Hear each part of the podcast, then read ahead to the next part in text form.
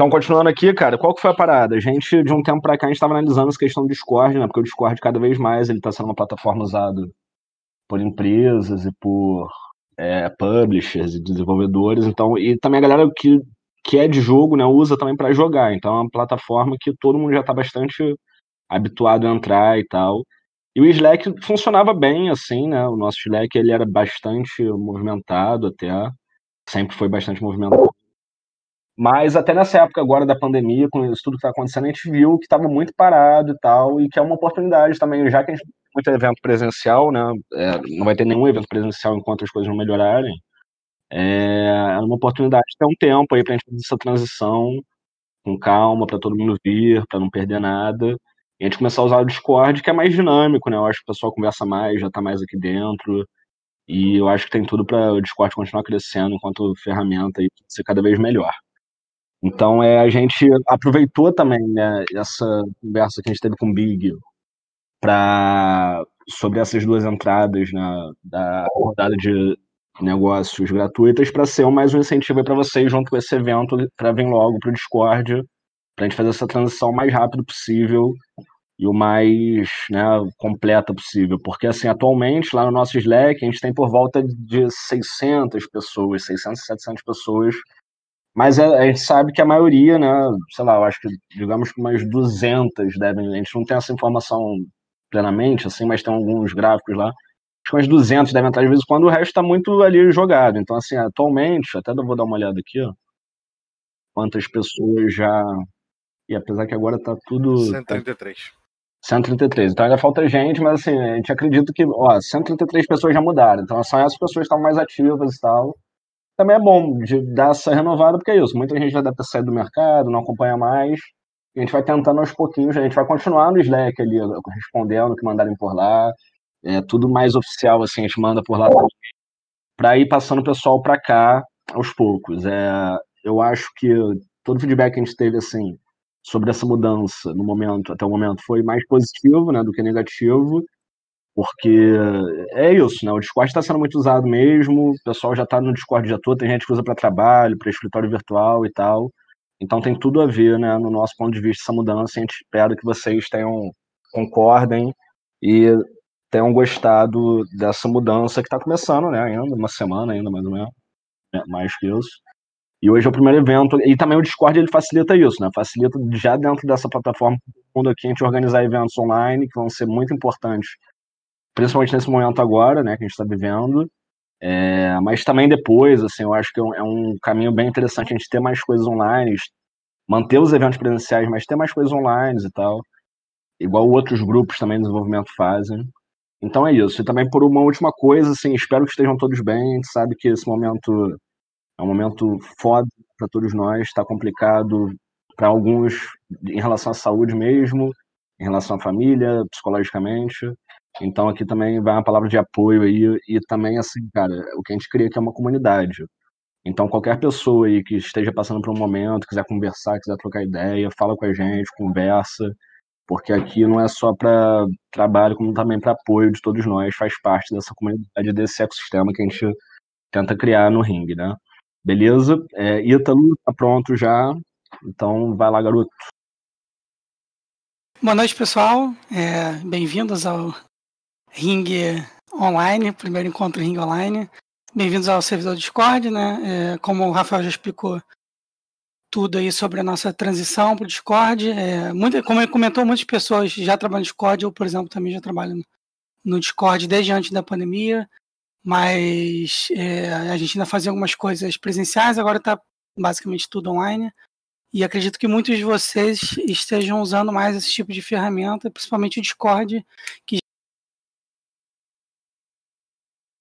Muitos de vocês já devem estar tendo essa experiência, o pessoal da Little Giants, por exemplo, tem vários estúdios, eu tenho aqui, participo de vários estúdios, Double Dash, Bitcake, do Mativa. Então, para a gente fazer todo sentido começar a migrar o Discord, e quanto mais gente a gente conseguir trazer para cá, né, que estava lá no Slack, é, melhor é, porque a gente também tem vários objetivos que são importantes, né, e entre eles, é, conseguir parcerias tanto dentro do, do, entre as empresas, mas também com é, o setor público e até mesmo privado, e números são importantes para a gente. Então, se a gente conseguir migrar bastante gente para cá e ter esse servidor oficial também com bastante, bastante gente, né? Não, e movimentação também, mas não no sentido que a gente tem que ficar batendo papo e jogando conversa fora aqui no servidor, mas a gente tem as coisas relevantes acontecendo aqui, notícias, é, coisas digitais, informações, troca de, de experiências. É, vai ser bom para a gente mostrar que a gente tem uma comunidade ativa e serve como argumento para a gente tentar conseguir outras coisas além do que a gente já faz aqui de encontro link ring e troca de experiência. É, hoje a gente está trazendo aí para o primeiro encontro ring que a gente marcou assim meio correndo porque a gente já viu que estava bastante tempo sem ter encontro ring, o que é ruim, né? Mas por causa da pandemia a gente não estava conseguindo fazer e também porque tá vindo o Big aí, a gente teve essa oportunidade de conseguir algumas entradas grátis e quis criar uma maneira de tanto fazer essa transição do Slack pro, pro Discord, mas também queria conseguir dar oportunidade para alguém é, de participar do Big, da rodada de negócios do Big, para de repente conseguir alguma coisa de relevante, para fortalecer né, cada vez mais o, a comunidade aqui do Rio de Janeiro desenvolvedores. Então a gente marcou um pouco correndo, digamos assim, né? É, então eu queria agradecer muito a todo mundo que a gente convidou e se disponibilizou a, a estar tá aqui conversando com a gente, passando um pouco das suas experiências. Então a gente trouxe aqui cinco palestrantes hoje de empresas aqui do Rio de Janeiro que vão contar um pouco para a gente das suas experiências como é, como desenvolvedores na rodada de negócio, né, tentando é, conseguir oportunidades para o seu estúdio, seja do ponto de vista de publish, seja do ponto de vista de conseguir contratos para serviços. Então, aproveitem agora essa experiência que vocês vão poder ter aqui em primeira mão, que vai ser passado. É, a gente, lembrando que a gente está tentando gravar aqui, vamos torcer para dar tudo certo. Como é a primeira vez, as chances de dar errado costumam ser altas. Mas vamos torcer para a gente conseguir gravar aqui e aí, de repente, a gente, com alguma ediçãozinha, dá uma disponibilizar né, para a comunidade toda também, também poder absorver um pouco desse conhecimento. Então, para explicar, a gente vai ter. Eu vou passar para os palestrantes em breve, eles vão se apresentar. Eu não vou apresentar eles por um, eu vou deixar eles se apresentarem. Cada um tem um tempinho para falar. E aí depois a gente tem alguns temas que eu já passei para os palestrantes, onde a gente deve circular ali para falar sobre o tema, sempre a ver com, com a rodada de negócio, como você conseguir se preparar, quais as estratégias que você pode usar. E enquanto isso, vocês podem ir colocando as perguntas no, no canal de texto. É, uma vez que houver um espaço ali que tiver a ver com aquela pergunta, se eu conseguir, eu vou inserir a pergunta no meio da fala deles. E as perguntas que também não der para fazer isso, eu vou separar para no final a gente ter uma rodada de perguntas das pessoas que estão aqui com a gente, querendo tirar dúvidas específicas também. Então, primeiro vai ter essa rodada deles falando mais, a gente perguntando só se couber muito no que eles estão falando, mas vocês podem ir colocando a pergunta à vontade. E aí, no segundo momento, é, a gente vai ficar guiado pelas perguntas. Bom, é isso. Queria agradecer novamente todos que estão aqui, não só os palestrantes, que já agradeci, mas também todos aqueles que estão aqui ouvindo é, essa mesa redonda. E é isso, vamos começar. Então eu vou, por ordem alfabética, começar aqui a apresentação pelo Adrian. Você pode falar um pouquinho. É, é basicamente falar quem você é, um pouquinho da sua empresa, do seu trabalho e passar adiante. Beleza. Bom, pessoal, fala aí. Aqui eu sou, pra quem não me conhece ainda, eu sou o Adrian Laubes, eu sou sócio e diretor da IRA. É, a IRA é uma empresa aqui, aqui do Rio de Janeiro já, a gente está fazendo esse ano 14 anos aqui de mercado. A gente já produziu bastante jogos, né, assim, para muitos deles para clientes, então a gente tem uma experiência legal com essa parte de negociação, principalmente, que é algo que acaba ficando um pouco em segundo plano, né, quando a gente começa a fazer por conta própria as coisas. Então, já fomos ao Big várias vezes, participamos da, da, da rodada de negócios várias vezes. Então, espero que a gente possa trazer alguma coisa aí para ajudar para vocês, enfim, tanto de, de, falar das nossas experiências, como tirar dúvidas, etc e tal. Então vamos descendo aqui nessa ordem que está aqui no, no próprio Discord. Então, Carolina, por favor. Alô, alô. Uh, então, é, obrigado pelo convite, gente. É, mesma coisa, basicamente, que o Adra, né? Também sou da Ira, é, apesar de ter sido sócia depois dele, né? Ele não sou sócia fundadora, mas vim depois. É, mas trabalho desde 2009 com jogos, então tem bastante tempo aí de mercado no Rio. É, eu atualmente tô, eu também faço parte do, do conselho da Abra Games, então por isso que o meu nome estava ali com Abra Games, mas eu, eu desenvolvo com a Ira. É, a gente já participou, enfim, de muitas rodadas de negócio, já fizemos muitos jogos de serviço, alguns jogos é, nossos também, né? Tem essa questão de manter jogos e tal. Tem diversos, diversas formas de você focar o que, que você vai falar em rodadas de negócio, principalmente dentro do seu país, né? Tipo, quando você não vai para fora para falar, você tá aqui e eles que vêm. Então, tem, tem algumas coisas, uns bisus aí que dá pra gente tentar assim como todas as outras pessoas estão falando aqui, né? A gente tentar dar uns uns atalhos para o pessoal. Vamos tentar fazer isso de forma mais clara possível. Legal. É, vamos agora para o Kim. Fala aí, meu rei. Então, bom, meu nome é Kim, eu sou um dos fundadores da Double Dash. É, assim como a Ira, a gente também trabalha com jogos com serviços, a gente também trabalha, mas a gente também trabalha com alguns jogos autorais. A gente lançou é, há pouco tempo o Skyhacked, que foi o, o nosso carro-chefe no desenvolvimento. A gente lançou para Switch, 17 de março, a gente lançou para Steam em outubro. E é, esse projeto ele surgiu por causa do Prodov 14 da Ancine e a gente participou de algumas rodadas de negócios do Big por conta desse projeto. Então a gente, bom, espero que eu consiga agregar um pouco também na discussão e trazer um pouco do nosso ponto de vista. Show de bola. Pode ir lá, Mila. Uh, oi, oi pessoal, eu sou a Camila, o Mila da Bitcake. É, a Bitcake é um estúdio aqui do Rio, é, que trabalha junto desde 2013. A gente faz jogos tanto para clientes quanto autorais. É, quem quiser ver nossos jogos no Steam, tem o Holodrive, que é um jogo free to play que a gente lançou há algum tempo, tá lá. É, e tem o The Magnet VR, que é um jogo que vai ser lançado mais pro final do ano. É, que é um jogo que vai ser para Steam e PlayStation VR, se der tudo certo. Também foi financiado pelo Prodave 14 Dancini. É, hoje nós somos um estúdio de 13 pessoas e eu participei de todas as rodadas do Big desde 2014, se eu não me engano. Então já consegui algumas coisas lá, já passei por várias experiências negociando com pessoas lá, então espero poder agregar aí para ajudar vocês nessa, nessa próxima rodada. Legal, gente. É, então eu vou aproveitar que a Camila comentou aí que. Falta tá o Savino, desde... do Savino. Ah, desculpa, tem Savino. Perdão, Savino. Nada. Vamos lá. Fala aí. Eu, pô, Fala, eu todo mundo falando aí, todo mundo tem anos e anos aí de, de Big. É, hum. Eu já trabalho com o jogo, já tenho o meu primeiro. Eu sou Pedro Savino e eu tenho uma empresa chamada Urubi, acho que alguns conhecem. E, eu, cara, a empresa tem três anos, se a gente comparar com outras pessoas que estão aí, tipo o Adrian, que o cara é, porra, ancião do, do Dev Rio aqui. É, eu comecei há pouco tempo, né? Mas eu já desenvolvo já, já tenho, é, desde que eu me formei em 2013, eu tenho eu trabalho com jogos.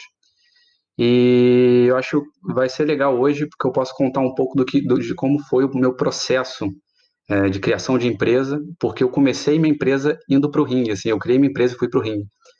Então, lá no primeiro ring que eu fui em 2017, ring não, eu tô falando ring, mas é, é big, é tudo parecido. Mas lá em 2017 que a empresa foi criada e tudo começou e no primeiro big eu tive várias surpresas e realmente foi um, um início muito bom assim e eu acho que vai, vou poder contribuir bastante para esse papo de hoje. Tá, legal. Vou recuperar onde eu parei. A Mila comentou que está indo desde 2014. Então eu queria, de repente, começar esse papo, que pode ter gente aqui que não conhece muito bem, nunca foi, nunca ouviu falar, né? Vamos tentar ser um pouco didático. Você pode contar um pouquinho como funciona essa rodada de negócio do Big, Camila? Posso. É, bom, vou começar. Então, vou dar uma introduzida no evento, não sei quanto que a galera já sabe, mas é, eu acho que hoje o, o, Big é o maior festival de jogos da América Latina, né? Então, eu não sei como é que vai ser esse ano também, mas normalmente ele é realmente uma exposição de jogos que as pessoas visitam livremente, vem gente tipo da cidade de São Paulo inteira para ver os jogos que estão expostos lá. E eles trazem jogos do mundo inteiro. Então é um festival no maior sentido da palavra, tem premiação é, para várias categorias diferentes. E muitos jogos estrangeiros competem com jogos nacionais. E o legal disso é que a gente tem a oportunidade de conhecer muitos devs internacionais nesses eventos por causa disso. E ao mesmo tempo que esse festival acontece a rodada de negócios, que normalmente as publishers que são convidadas por causa do festival vêm e também vários outros, né, vários outros investidores, publishers ou devs vêm para cá por causa dessa rodada para ter essa oportunidade. Na, na, minha opinião, nos últimos anos, o Big tem sido o melhor evento de networking e de negócios aqui no Brasil. Tem sido muito produtivo. E a maneira que funciona é você tem acesso a uma ferramenta de matchmaking antes. Você se inscreve, você pode encontrar lá o catálogo das empresas que vão participar e você manda uma mensagem para elas e marca uma reunião. Então, nos outros anos anteriores, todo funcionou assim. E eu sei que esse ano está um pouco diferente, porque vai ser online, mas eu acredito que a ideia ainda é a mesma. Você olha no catálogo todo mundo que vai participar, lê a descrição, vê as empresas que te interessam e sugere um horário para marcar uma reunião.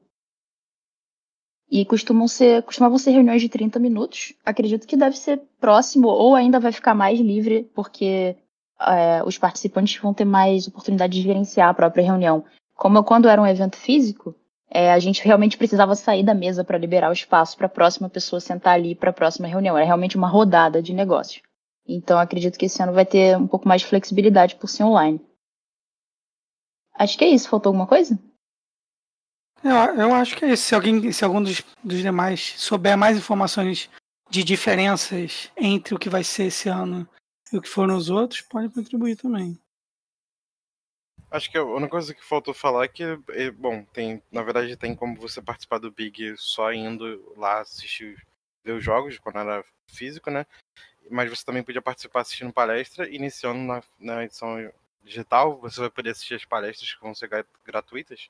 Só que para você participar da rodada de negócio, você precisa pagar um ingresso, que se eu não me engano estava custando da última li uns 350 reais. É isso. Ah. E esse ingresso, bom, o, o Ítalo falou no começo, mas não custa repetir, né? A gente vai sortear dois ingressos aqui para o pessoal que está participando. E você pode comprar um ingresso pra, por empresa, na verdade, você compra um ingresso por pessoa. Se você quiser que a sua empresa tenha mais de uma pessoa marcando a reunião e que você tenha, sabe, em teoria, o dobro de espaço na agenda, você pode comprar mais de um ingresso. Mas se você tiver na dúvida e você tem uma empresa pequena e você não sabe como participar, se você quiser, você consegue comprar só um ingresso e, e marcar com um ingresso só. Você não precisa se preocupar em comprar para todo mundo que você gostaria de estar na, na conversa de voz com você, não. Nem na, na edição presencial. É, na edição presencial você precisa, porque você precisa da credencial para entrar nessa área. Mas para conversar, em teoria, você não precisaria comprar outro, outro ingresso, não. Galera, só uma, só uma observação aqui rapidinho. Também a gente disponibilizou isso já no Slack, eu acho que já repetimos aqui no Discord. A gente está com é, código de desconto, né, para todo mundo que participar aqui do ringue, que aí cai de 350 para 280, se eu não me engano, não é, Ítalo? Acho que é isso, 280. É isso. Então, assim, é, a gente apostou isso há um tempo tal, talvez a gente tenha, é, tenha até não repetido isso muitas vezes, mas todo mundo que foi comprar agora, depois de hoje, né, ou ainda hoje, manda mensagem aí para mim ou para o Ítalo, que a gente passa isso para vocês, é, para ter esses 70 reais de desconto, que é um bom, é um bom valor, né? É, o pessoal estava perguntando ali se o Big não é, não é gratuito. A parte do, da exposição, né? É a grande, o grande bizu que a, que a Camila estava falando, né? É, é, é, legal, tipo, e esse ano, infelizmente, não, não tá dentro do online. Mas, e aí seria isso. As palestras continuam sendo gratuitas, mas sempre para você participar da rodada de negócio foi pago. Então, como negócio, ele sempre foi pago. E como, enfim, como festival, não, aí é, era de graça. E era uma das coisas legais exatamente por causa disso, porque o público, enfim, sempre chegava muita gente, porque era de graça para o público em geral e as empresas que queriam estar, tá, enfim, fazendo negócio e tal, e que bancavam financeiramente a questão do, do festival. É, outra coisa é esse negócio do, do desconto. É, a Abra Games colocou né, esses 20% de desconto para todas as regionais. E se você for associado, tem mais desconto. Então, se por um acaso você. Alguma das empresas, não sei se tem alguém aqui que seja associado à Abra Games, mas se for, tem um desconto diferente, é um desconto maior. E, enfim, qualquer regional, se você se não, se não tiver só gente do Rio aqui, as outras, os outros lugares do Brasil também, é, outras regionais, vão ter o mesmo desconto. Legal. Eu, eu queria só aproveitar para adicionar que para participar do sorteio vocês precisam se inscrever no formulário que está lá no canal de o canal de texto Ring, que está explicando lá direitinho como que vai funcionar o sorteio. Então, dá uma olhada lá depois, não precisa parar agora, dá uma olhada lá. E aí vocês se inscrevam e podem participar. Vai lá, Kim, acho que você ia falar. É, eu não, eu só ia fazer um, fazer um parênteses aqui que para o pessoal, quando, quando a gente passar por essa pandemia, se todas as coisas continuarem normais e continuarem tendo ainda eventos presenciais assim, eu imagino que continue, que quando, quando o Big voltar a ter a sua edição presencial, é, é muito interessante você participar e você poder ir, porque é, como o festival ele tem acesso para as pessoas poderem testar o seu jogo, não é só um, uma questão de você poder botar o, o, jogo na mão de alguém que vai consumir, mas você ter seu jogo exposto lá, na hora de você fazer reunião, você pode muito bem virar para a pessoa e falar: pô, então meu jogo está ali concorrendo a alguma coisa, ou meu jogo está ali fora, se você quiser jogar, você pode jogar. Então, por exemplo, se você for tentar buscar alguma coisa por um projeto que você já tem, alguma coisa jogável que está concorrendo a alguma coisa, já é uma validação. Tipo, a última BIA que a gente participou, a gente estava como indicado como o melhor jogo brasileiro. Então, todas as vezes que a gente ia fazer reunião de negócios, é, a gente falava: bom, se você, você gostou do que você, você viu aqui, se você tiver um tempinho, joga lá. Se você quiser também, manda um e-mail para a gente que a gente passa uma bíblia. Então, é, é, é, um, é um bom evento que consegue misturar essas duas coisas, de você poder, ao mesmo tempo, estar tá fazendo rodada de negócios, mas também ter é, como expor o seu jogo lá. É, como a gente está falando um pouquinho do Big como um todo aqui no comecinho, só aproveitar para comentar que eu esqueci o que eu ia comentar, beleza. Eu acho que o Adriano ia falar. É, eu ia falar um negócio aqui só para agregar isso que, isso, isso que o Kim falou, que é o seguinte, é, na parte de exibição dos jogos, tem, só para o pessoal que não conhece realmente como o Big funciona, tem duas áreas, né? Tem a área dos concorrentes, que é quando você envia o seu jogo para o festival e aí você é um dos finalistas, né, que você vai concorrer aos diversos prêmios que tem no, no, no Big, mas eles de uns anos para cá também fizeram uma área que é a área Panorama Brasil, que é como se fossem uns mini stands. Eu não sei se esse ano, o último ano que teve, teve custo ou não teve custo, mas se teve, foi algo muito, muito é, bem em conta mesmo, que era uma área que até, no último ano especialmente ficou muito bacana, que ela ficou muito próxima da premiação.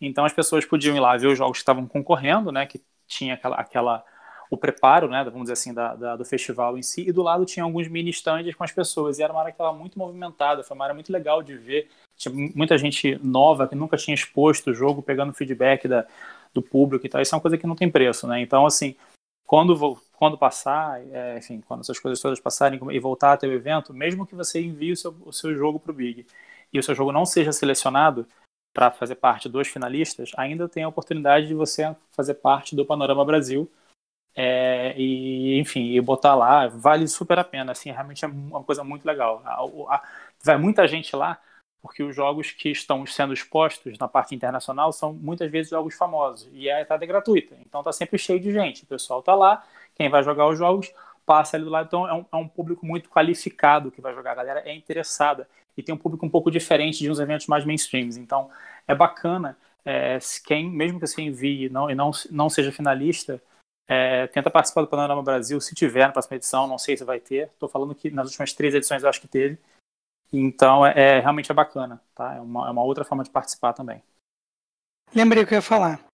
É, o, a edição presencial do Big esse ano foi adiada por conta do, do, da pandemia, a princípio para 27 e 31 de janeiro de 2021. E para quem quiser se inscrever no festival para concorrer né, às premiações e também para talvez entrar no Panorama Brasil, como comentou o Adrian, se eu não me engano, vão até novembro. Ah, tá aqui, ó, 3, Isso, 3 de novembro. novembro. Então vão até 3 de novembro. Então vocês podem. Assim, uma coisa que eu tenho feito ultimamente, e eu acho que isso ajuda muito é, em várias coisas, é, é, você setar alguns deadlines para algumas coisas importantes do seu projeto. Eu acho que é, o, enviar o seu projeto para participar do, do festival é um deadline bem legal para você ter no seu projeto. Ter alguma coisa mais feitinha, mais bem feitinha, mais pronta, para você conseguir enviar e de repente ter esse momento de exposição onde você tem tanto feedback quanto outras oportunidades.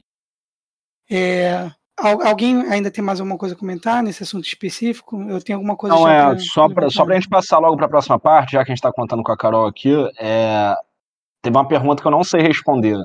Estudante tem algum desconto adicional para o Big? Eu não sei se tem. É, em algumas categorias pode ser que tenha sim, depende de qual, como tá. É, você vai sozinho, por qual é, é, faculdade e tal, mas qualquer coisa pode falar comigo que eu, que eu vejo o que, que eu consigo fazer. Tá, beleza então. É, então, só para já começar aqui, é, eu tenho aqui a seguinte pergunta que eu levantei, né? Que tipo de proveito que as, as empresas podem tirar? Essa é uma pergunta que eu vou deixar livre para vocês é, começarem a falar. É, quais são os tipos de coisa? Porque algumas pessoas ficam com publishing na cabeça, outras com prestação de serviço. Tem mais alguma coisa? Como é que você consegue é, pensar as vantagens de ir para o Big? É, qualquer. Assim, posso começar, gente? Assim, se alguém quiser. Uhum. Só para só eu, eu, botar um, um tópico aqui, que eu acho que é mais um tópico introdutório, e vocês podem desenvolver em cima. É, eu acho que qualquer evento da nossa indústria, por ser uma indústria é, que lida com público, um público grande e tal, ele acaba tendo a questão do, vamos dizer assim, do, do impressionante, né? No caso do, do, Big Digital, nem tanto, porque pela questão principalmente do, do, de ser digital, mas aquela questão de você estar no evento e você ver aquela, aquela produção, isso é um pouco impressionante.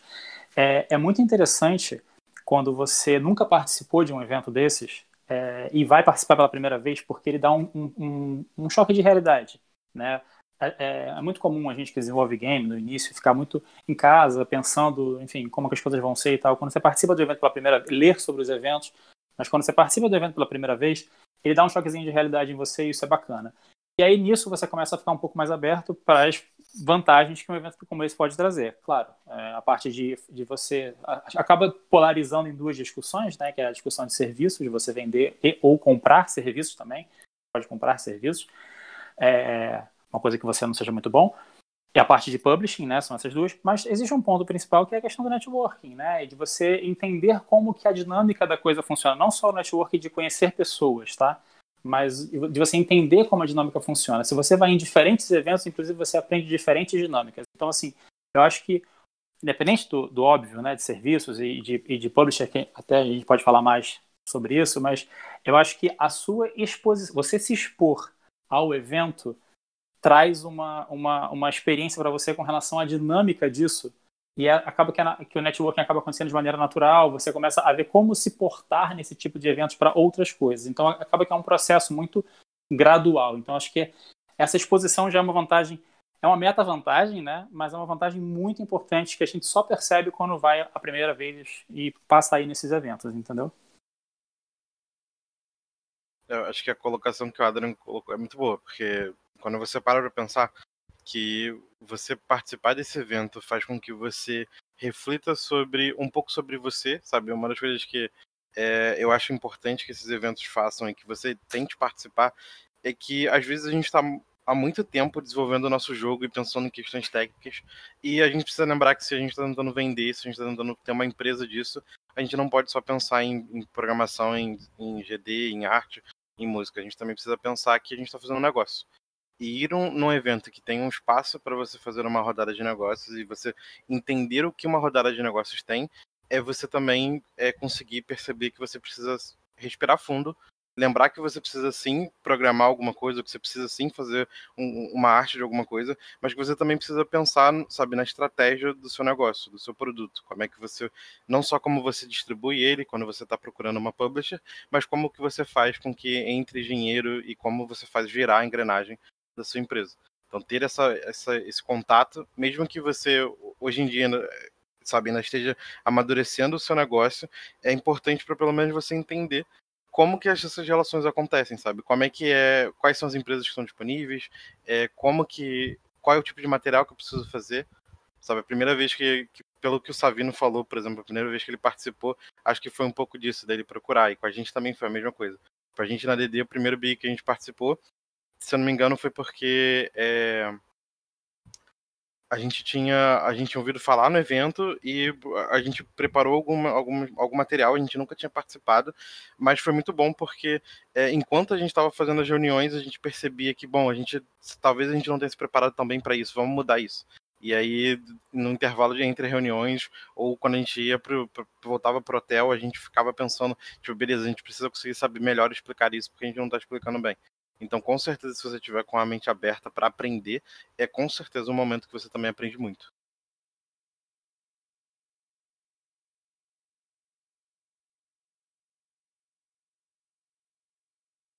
Alguém tem algo mais a adicionar em relação a isso? Camila, talvez? Carol? Hum. Pedro? Bom, eu acho que é, o ponto que eles levantaram é muito bom. É, tem, tem algumas coisas que têm a ver com isso também. É, na, na experiência que, que a gente teve na Bitcake, os Bigs foram eventos muito legais para encontrar toda a galera do, de game dev do Brasil e ter um termômetro de como que o ecossistema, como que a indústria está naquele momento, o que está dando certo, o que está dando errado, e aprender com as experiências dos outros. É, e muito também para encontrar pessoas que de repente a gente pudesse chamar para a equipe para trabalhar com a gente é, no futuro aconteceu recentemente, a gente contratou uma pessoa que a gente conheceu num Big de uns dois anos atrás, sabe? E aí o pessoal, a gente recebeu indicação, o pessoal já conhecia, a gente falou, pô, aquele cara é super gente boa, pronto, tá trabalhando com a gente. Então, é, tem muitos, muitos, muitos tipos diferentes de benefícios que você pode tirar de estar no evento desses.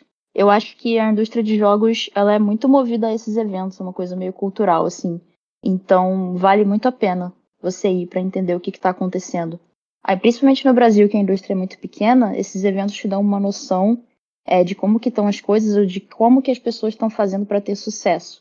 Isso te ajuda, porque é um caminho é muito difícil, né? A gente não sabe, tá todo mundo andando no escuro, tentando descobrir é, como fazer e tá sempre conversando com os outros ajuda pra caramba. É, tem esse negócio que a Camila tá falando, né, de, do presencial, é, que é uma coisa que fica diferente esse ano, mas e talvez conseguindo uma forma de, de fazer a mesma coisa é a questão de você chegar para falar com uma pessoa pessoalmente que de repente você conhece de internet de ver e nunca conseguiu falar com ela direito, assim, né? Tipo, por mais que tenha Discord, você possa, né, é, achar o contato dessa pessoa e acessar ela de uma forma remota, muitas vezes o contato pessoal e a forma como você chega, né, tipo, na hora do evento para conversar, muda muita coisa. Então, tanto com relação a uma pessoa que vai dar uma palestra, quanto uma pessoa, às vezes, que vai que vai estar tá na rodada de negócio, de repente você não conseguiu marcar uma reunião e você pega a pessoa ali na saída para o bar, sabe? Tipo, é, às vezes esse contato, ele é muito relevante. Então, assim, de estar tá no evento e conseguir ter, chegar fisicamente para conversar com as pessoas de uma forma geral é muito bom, seja a galera deve, seja é, brasileira e tal, sejam pessoas, é, enfim, que estão ali às vezes um pouco mais inacessíveis, mas que acabam ficando acessíveis por conta do presencial. Eu acredito que isso vai ser um, um desafio na, na, questão do online, mas de repente, sei, pode ser que ainda, ainda a gente ainda ouça algumas histórias diferenciadas com relação a isso pós essa rodada de negócios.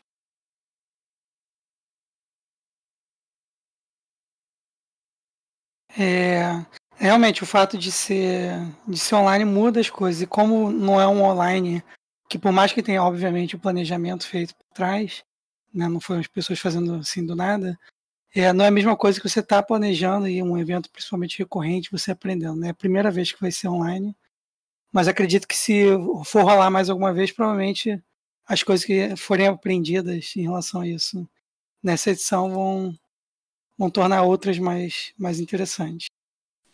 Por outro lado, cara, tem um ponto aí que eu acho interessante. Acho que, já que a gente está falando, né, a ideia é estimular as pessoas a irem nesse evento digital e, e como tirarem proveito desse evento. Esse evento, com todas as, vamos dizer assim, dificuldades, né, de não ter comunicação corporal, etc e tal, tem a questão de que ele não envolve custo de, tra de transporte, custo de hospedagem, né, enfim, o custo todo que muitas vezes é muito mais proibitivo para as pessoas de estar no Big por ser em São Paulo e a gente né, estar no Rio. É, isso eu acho que é uma grande oportunidade. Não, não sei se vai ter outro, outro Big Digital, é, não sei se vai ser um formato, enfim. É, mas isso é uma oportunidade que, para quem não estiver, né, quem geralmente não vai no Big, porque não tem como marcar, porque não é só o custo do ingresso, né? Você tem que levar em conta o custo da passagem, custo da hospedagem, por mais que você vá ficar num Airbnb, enfim. É, é um custo grande, né? Você vai gastar uma grana aí para você poder participar dele e tem que ter esse retorno não é para queimar dinheiro. Nesse ano, o único custo que você vai ter é o custo do ingresso. Então, assim, isso é uma. Em termos de, de ROI, né, Return of Investment, é, se você conseguir, cara, de alguma forma, juntar esse dinheiro, não é, não é pouco dinheiro, claro, a gente sabe que às vezes tirar do nada 300 reais é, pode, é bastante, pode ser difícil para algumas pessoas, mas se você de alguma forma conseguir fazer isso, é uma oportunidade que você não tem em outros, em, em, não vai ter em outros pelo mesmo, pelo mesmo motivo, né? Então, só para ter isso em mente, tá?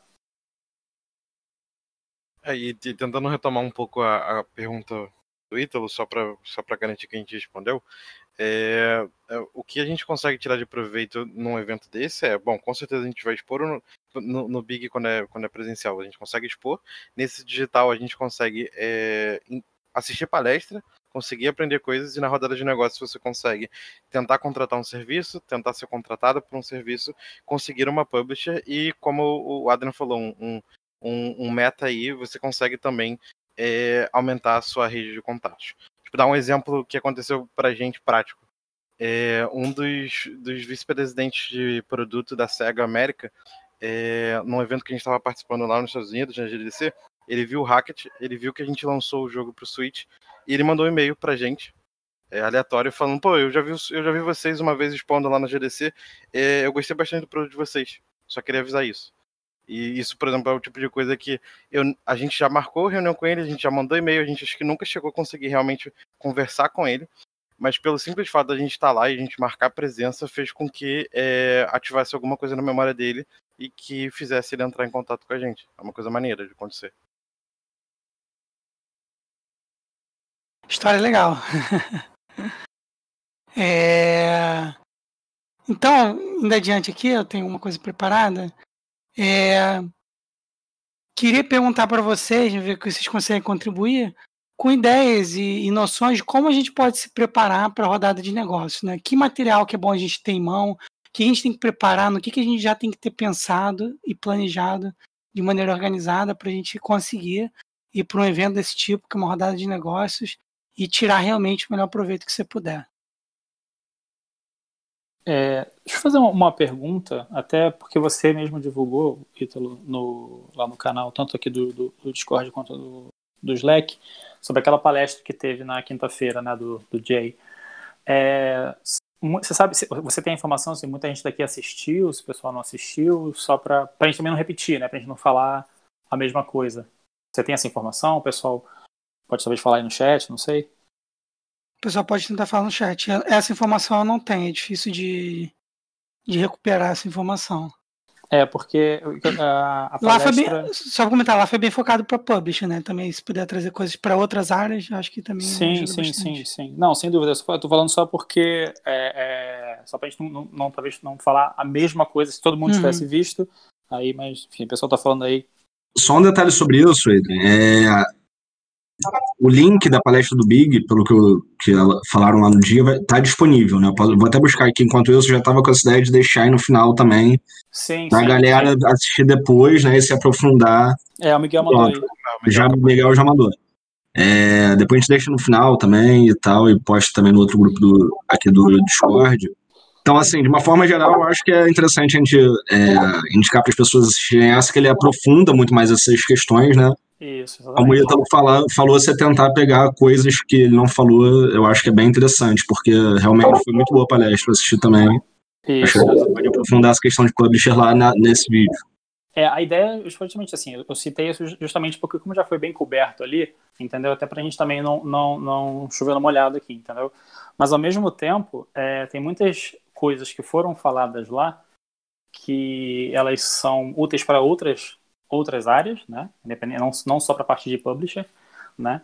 É, e, e acho que de uma forma geral, para quem nunca, nunca pensou como funciona uma rodada de negócios de uma forma geral, ali já vai te dar uma introdução para você poder ter outros caminhos, entendeu? Você entender como que você funciona lá dentro. Tá? Então, assim, então, pessoal, assim, uma recomendação, assistam a, a palestra se possível depois, tá? Ela é interessante. É, ele fala bastante sobre a parte de publishing, tá? Um ponto só que eu queria aproveitar para levantar com relação a isso, tá? A palestra dele é uma palestra é uma palestra muito focada em operacional, tá? Tipo assim, ela é muito direta, isso é muito legal. É uma, é uma palestra muito muito prática, tá? Às vezes a gente fica muito focado em teoria, em sei, essa é palestra é muito prática. Ele fala sobre ferramental, fala sobre estratégias, fala sobre é, é, é, estrutura e tal. Enfim, isso é muito legal. Mas só tomem cuidado com a seguinte coisa: é, existem algumas, vamos dizer assim, algumas lacunas que obviamente a palestra dele não preenche, que são as lacunas de o que você fala na reunião, como você fala na reunião, como você se, como você se apresenta, entendeu? Então assim, tem que tomar muito cuidado com isso. Primeiro para não, não gerar uma, uma multidão de developers participando da, da rodada de negócios meio enlatadinho, sabe? Todo mundo seguindo o mesmo guia. Fica feio, fica esquisito, perde originalidade, tá? Então, assim, é, usem a, a, a, palestra e tal como uma ideia mais de você entender o que, que é importante e você se posicionar em cima disso com a sua identidade para poder fazer uma coisa é, é, que seja você e não chegar e fazer uma coisa enlatada. É, se, porque seria o que eu estava até brincando aqui com o pessoal, o equivalente a você dar a chave de uma, de uma Ferrari para uma pessoa que não sabe dirigir. Se você vê aquela palestra toda ali e você não sabe como é que você preenche essas lacunas, é, às vezes é até perigoso você começar a fazer aquela coisa. Então, é, tenta entender como é que você preenche isso, como é que você vai falar e tudo mais. Isso acho que é o, é o que a gente vai tocar aqui agora. Mas a ideia da, da, da, palestra dele é uma palestra bem ferramental, assim. Dicas que você pode usar, como que você pode fazer, como é que você pode procurar, como é que você pode procurar dados, etc e tal. Muito focado em publisher, né? Claro, como o pessoal falou. Mas também serve para você entender como que uma rodada de negócio funciona em termos de preparo, entendeu?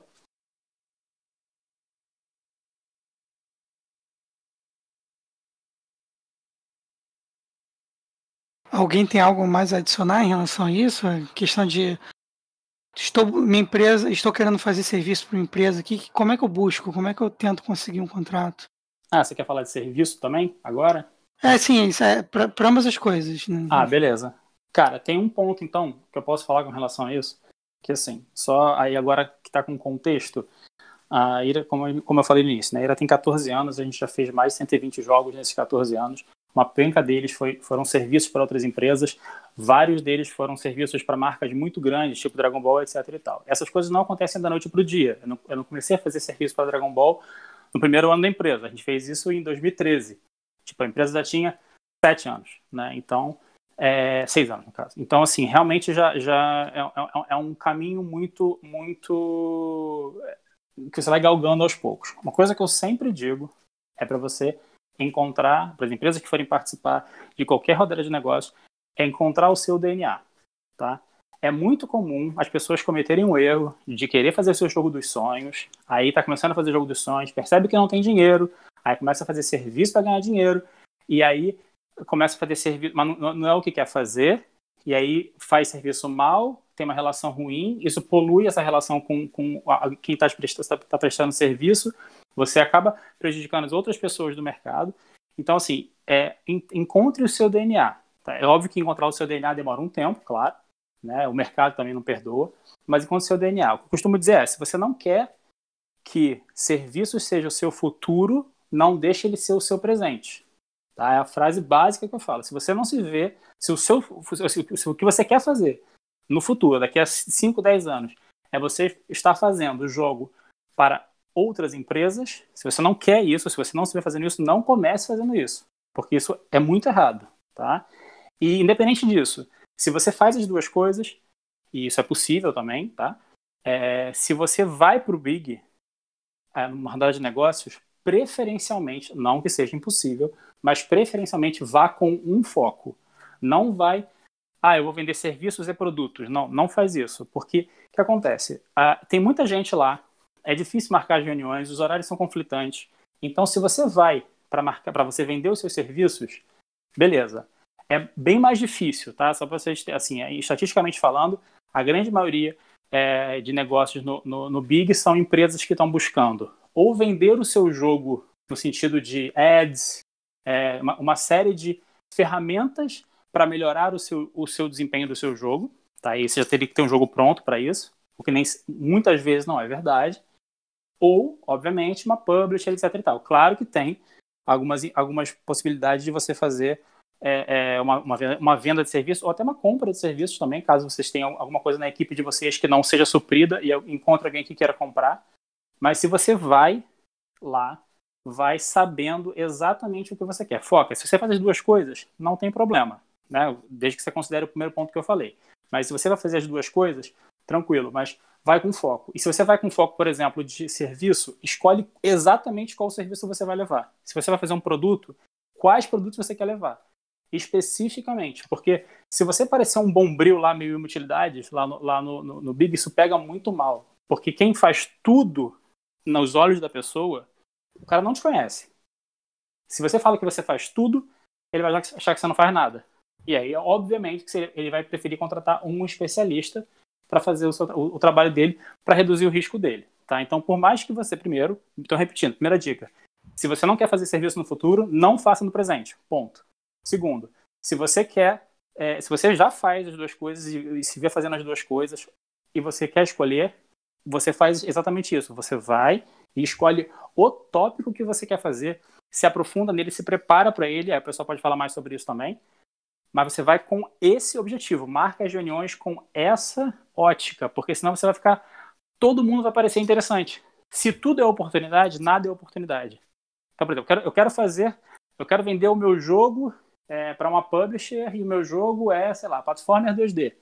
Você vai olhar todos aqueles, aqueles, aquela lista enorme de gente que tem no Big e que vai aumentando a cada dia, isso também é uma, uma dificuldade, com essa ótica quem daqui pode se interessar? Se tiver um cara lá vendendo ads para jogo mobile, você não vai conversar com ele, porque não é interessante, entendeu? Agora, se o seu jogo é mobile, você não está querendo um publisher, está querendo buscar parceiros para fazer monetização do seu jogo, que já é muito mais difícil, mas enfim, se for o caso, vai com essa ótica.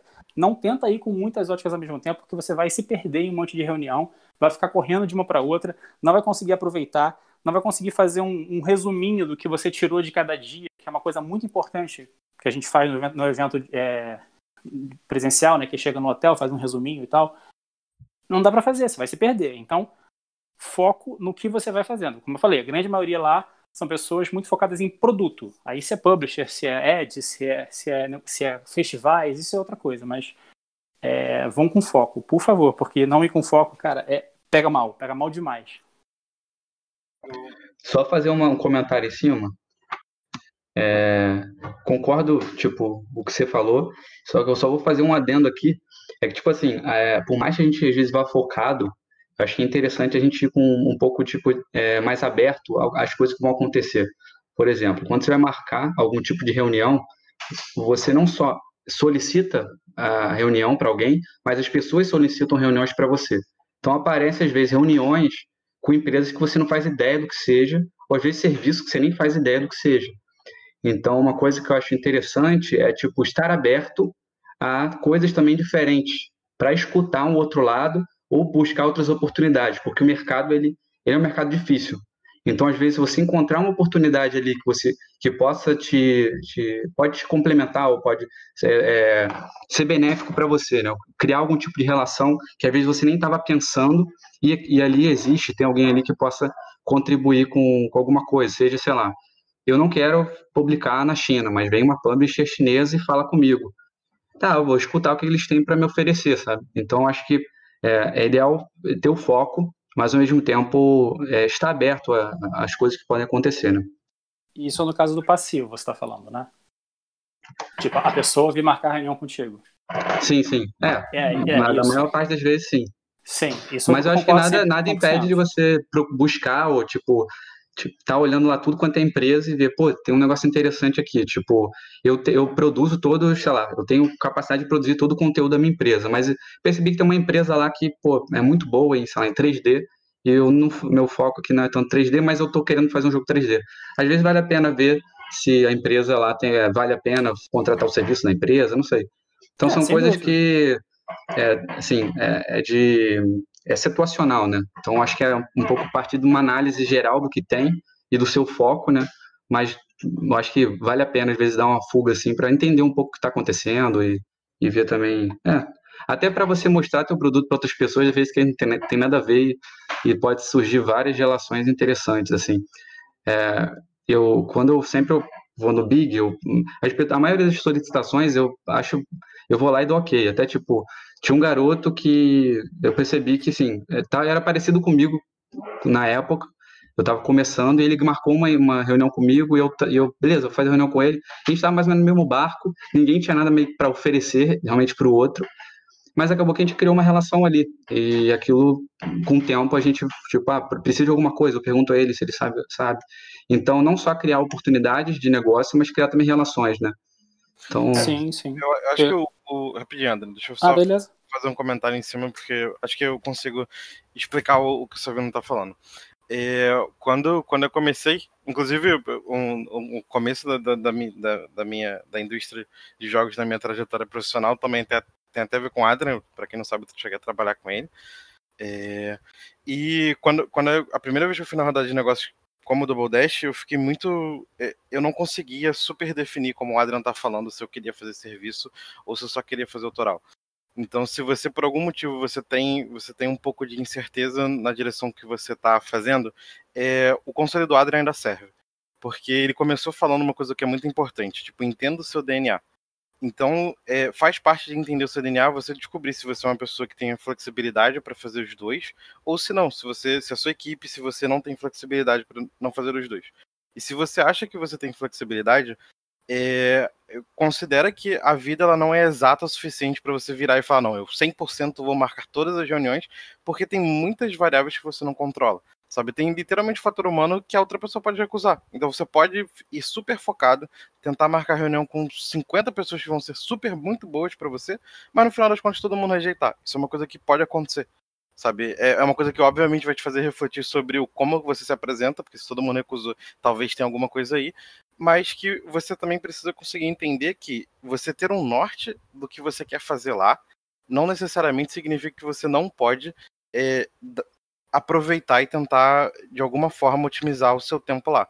Tipo, por exemplo, a, a gente aqui na DD, a gente sempre teve essa postura meio híbrida de que a gente faz serviço e a gente faz jogo autoral, mas a gente tem um, um, um referencial do que, que é o serviço para a gente. A gente não faz qualquer serviço. A gente faz um serviço muito especial, que são serviços que se comuniquem com o nosso jogo. Então, tipo, hoje, por exemplo, os clientes que a gente tem recorrente na, na nossa cartela é a Cartoon Network. Então, tipo, a gente faz jogos é, para Cartoon Network porque a gente acredita que o, que o Skyrocket, que é o produto que a gente fez autoral, também se relaciona muito bem, se relacionaria muito bem, por exemplo, como um desenho da Cartoon.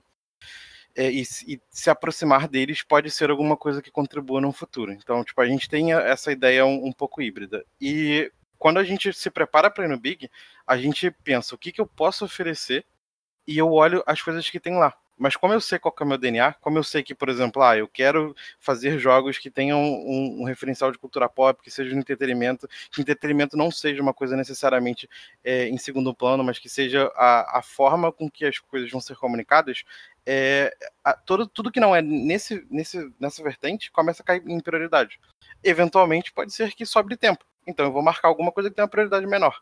Mas se eu tenho esse norte que o Adrian falou, eu consigo com certeza é, me organizar para saber priorizar, porque eu tenho tempo finito, tempo não é infinito, é, eu também tenho, sabe, sanidade mental finita, ou seja, tipo, não adianta eu achar que eu vou conseguir ocupar todos os tempos livres que eu tenho num dia fazendo reunião, porque, sabe, eu fico cansado, e fazendo uma reunião quando você está muito cansado, às vezes não dá em nada, você não consegue explorar e não consegue, sabe, fazer ser bem entendido.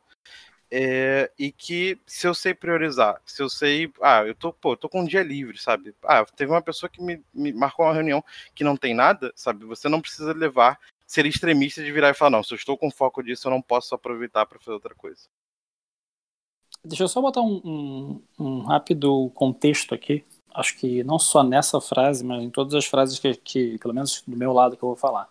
Estou é, levando em consideração que as pessoas que, tão, que estão ouvindo ou pelo menos pessoas que, a grande maioria, né, são pessoas que têm muito pouca experiência ou nenhuma experiência com uma rodada de negócio. É, eu concordo, sim, 100% com tudo que todo mundo falou, quando a gente leva em consideração nós, que somos pessoas que já fazemos isso há um certo tempo. Nós não somos melhores do que ninguém, mas a gente, a gente já faz isso há bastante tempo. Mas para uma pessoa que não tem experiência, e principalmente levando em consideração que as pessoas são muito diferentes entre si, principalmente na questão de relação social, é, é muito fácil se perder, tá? E uma maneira de você, de você não se perder é você tentar encontrar um foco. Então, é óbvio, claro, ou isso, isso que o Pedro falou é super válido. Não rejeite reuniões se você achar que ela pode ter alguma vantagem para você. Né? Pode ser bacana você conhecer uma pessoa, você fazer um relacionamento, até você pode descobrir coisas porque a pessoa veio, você viu ela no perfil do, do Big, não achou interessante, mas a pessoa, quando marcou a reunião com você, ela escreveu algo descrevendo, e ela falou assim: Olha, eu acho que a gente pode ser legal a, gente conversar por causa disso aqui. E aí você lendo a mensagem, você vê uma coisa que você não tinha visto antes. Isso também é um exercício interessante. Mas é preciso tomar muito cuidado que se você nunca participou, de novo, e eu imagino que essa seja a ideia da, da, da, da conversa aqui, né? Se você nunca participou de, uma, de um rodada de negócios, é muito fácil você se perder, porque você vai achar tudo interessante, porque tudo de fato é interessante. E como o Kim falou também, tempo é finito. Então, é, é, muito importante você tentar encontrar o seu foco. Isso também é aquela questão que a gente estava falando antes do exercício que o evento produz, né? De você, de você tentar se encontrar e o que, que ele força em você. Voltando à primeira pergunta que o Ítalo falou, né? Do que, que é bom, o que, que você pode tirar desse evento esse exercício é importante você parar pensar, ah, nunca pensei nisso antes. Né? Então, esse, esse, mas só cuidado. Para quem já é macaco velho, tranquilo, gente. Assim, isso aí isso já é, já é, é, é, é sabido. Mas tomem muito cuidado para não se perder, porque quando vocês abrirem, vai tudo parecer interessante. E tudo de fato é interessante. Agora, se realmente é relevante, é outra história. Vocês vão perder reunião, falar no final, putz, tinha que ter falado com esse cara aqui, que droga, não falei. Enfim, isso acontece. Mas aí tem sempre o ano seguinte para vocês melhorarem. Então, é muito importante vocês fazerem esse exercício, levando em consideração, claro, que são pessoas que nunca participaram ou participaram de muito pouco e não têm experiência nisso. É, eu acho que.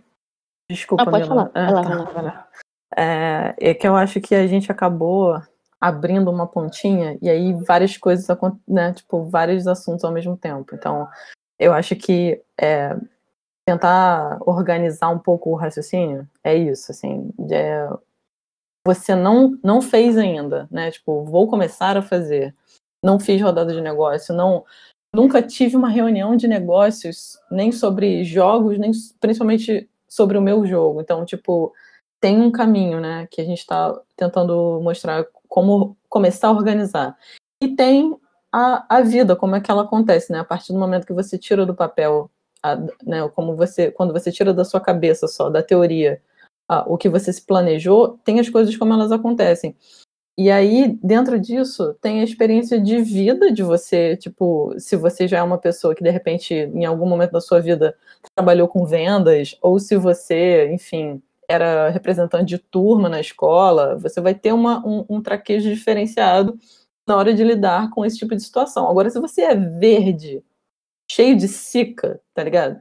Vai mais ou menos dentro de um, de um, de um padrãozinho e vai aos poucos notando e aprendendo com seus próprios erros. E aí isso é uma outra parte, eu acho que, dessa conversa, que é todas essas coisas que a gente está falando agora, de é, o, o, seu tempo é finito. Teve um, um, um, Big que a gente participou, e teve um, um, um, cara internacional, o publisher tal, que ele chegou atrasado na nossa reunião porque ele tinha lotado todos os espaços dele e ele não tinha tido tempo de ir no banheiro. Então ele chegou atrasado porque ele finalmente foi fazer xixi, entendeu? Tipo, então tem essas coisas também. É, só que, né, quando o cara é internacional, de repente, é até mais fácil dele fazer, ter esse approach. Agora você chegar tarde aqui, né, indizinho, né, tentando falar com a publisher porque você não conseguiu ir no banheiro, vai, vai pegar mal.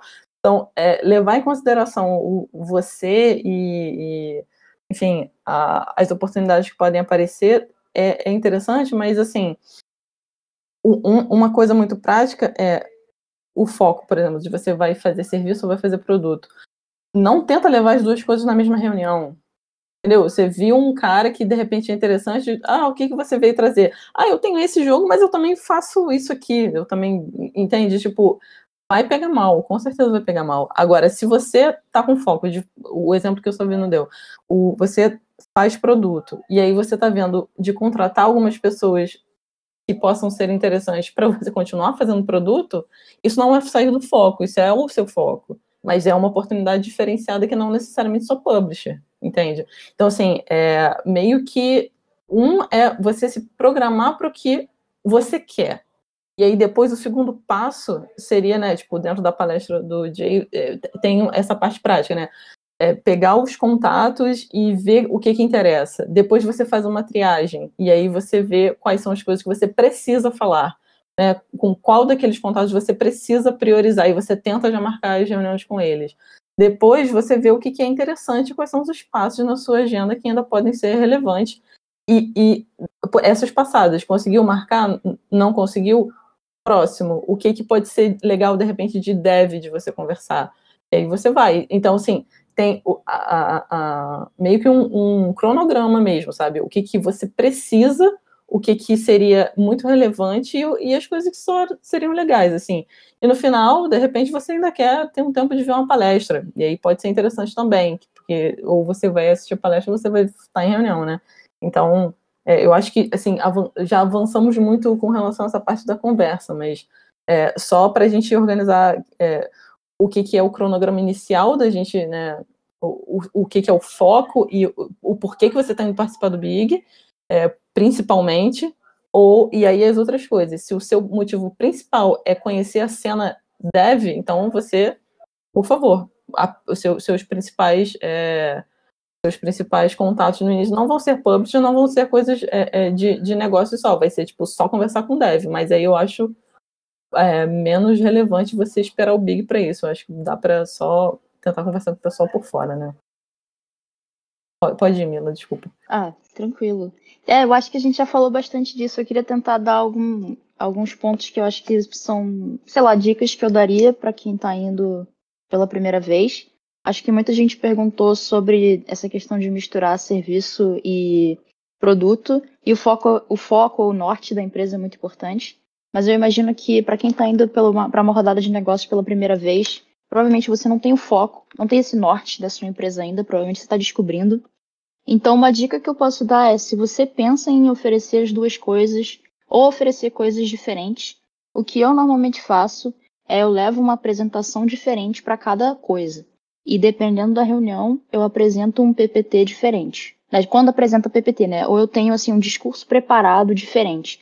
Então, por exemplo, já aconteceu daí para eventos com uma apresentação do The Magnet, uma apresentação do Holodrive e uma apresentação de serviços. E às vezes eu tenho também um PDF só com um portfólio de arte, para caso o serviço seja um outsourcing de arte bizarro que apareça. Sabe? Se são coisas que te interessam e que você já fez antes, que você está afim, você acha que tem uma oportunidade, prepara um material é, que pode ser útil. Isso porque eu daria também o conselho de, nas primeiras vezes que vocês forem, simplesmente aceitar todos os convites de reunião. Se alguém te convidar para uma reunião, vai. É, vou ser bem sincera, tem muita reunião dessas que convidam a gente do nada, assim, que é, não é bom, é meio inútil, acontece mesmo. Mas eu acho que com o tempo você aprende a dizer o que, que é útil ou não. E nunca se sabe, né? Nunca se sabe. Como o Savino disse, eu acho que a gente nunca sabe o que, que vai aparecer. Já teve eventos que eu fui, é, principalmente com pessoas, é, eventos internacionais, que as reuniões que eu achava que iam ser um saco e úteis foram úteis pra caramba, ou que eu fiz algum contato bom, ou a pessoa me indicou uma outra pessoa que me ajudou, ou às vezes a pessoa simplesmente comentou o nome de uma ferramenta que acabou sendo super útil para mim, com alguma outra coisa que não tinha nada a ver com o assunto da reunião. Então, eu aceitaria todos os pedidos de reunião que aparecessem na minha prim primeira rodada de negócios. E se vocês vão apresentar seu jogo, é, eu diria que a coisa mais importante que dá para tirar desses primeiros eventos é aprender a apresentar o seu jogo, aprender a falar, sabe? Aprender como você explica o seu jogo para alguém. Então, se você tiver começando a montar o seu produto, você não começou a vender ele ainda, eu colocaria, pensaria em colocar esse como objetivo do, do da rodada de negócios. Eu vou descobrir como é a melhor maneira, vou, a, vou testar maneiras diferentes de apresentar o meu jogo e ver como é que as pessoas entendem ele e o que, que tem mais impacto. Mesmo que você não feche com nenhuma publisher, isso vai ser um aprendizado muito útil para você depois. E então, é o que eu sempre teria um vídeo no YouTube que a pessoa consegue compartilhar, no mínimo. Se você não quiser deixar público, deixa no privado já fiz isso um milhão de vezes. Bota aquele, só quem tem esse link consegue ver e pronto, compartilha com as pessoas que você fizer a reunião. E é, normalmente funciona. É isso aí. É, é a, a, Camila colocou alguns aspectos agora de, de organização que são muito bons. É, queria comentar, o Adriano falou que tem uma, uma anotação ali de falar uma coisa, eu vou abrir para ele, mas eu só queria perguntar até para você se faz sentido, né? Você tá falando de com quem marcar e se eu vou fazer serviço, se eu não vou fazer, Será que seria interessante para quem está começando a ter ideia, ah, quero fazer serviço, mas como é que eu apresento para quem vai fazer, para oferecer meus serviços? Como que eu aproveito algumas oportunidades para quem é dessa área específica? Vocês acham que vale a pena, talvez, tentar marcar reuniões com quem oferece o serviço que você quer aprender a oferecer para saber como é? Será que faz algum sentido isso? Cara, é, vamos lá. Qualquer experiência é válida. Né? Eu acho que, aquilo que eu falei lá no início, quando, a gente começou, a, a, a, exposição ao evento vai te ensinar muita coisa né, por meta. Né? Você vai aprender muita coisa aí, você vai, enfim, acabar absorvendo muita coisa. É, eu acho que a questão do serviço ela tem uma, uma peculiaridade que ela, às vezes ela é o contrário do que do que, vamos dizer assim, o óbvio. Né? Porque que acontece? Você prestar um serviço envolve, no mínimo, uma estrutura de trabalho. Talvez uma estrutura de trabalho que, que não seja, às vezes, a mesma que você tem quando você faz o seu produto. Tá?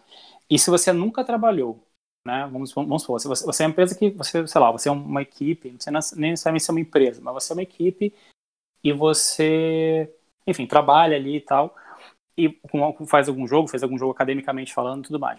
Teve essa estrutura, é muito difícil de você ter algum parâmetro para avaliar como que esse trabalho vai ser feito. Então, é, eu, eu, geralmente recomendo que antes de você oferecer qualquer tipo de serviço, seja na área dos jogos, até produtos completos, para programas outsourcings específicos ou outsourcings gerais, não faz isso de primeira né, preferencialmente tenham tido uma experiência de começo, meio e fim, porque a, a, principalmente se for uma equipe internacional que queira contratar você, tá?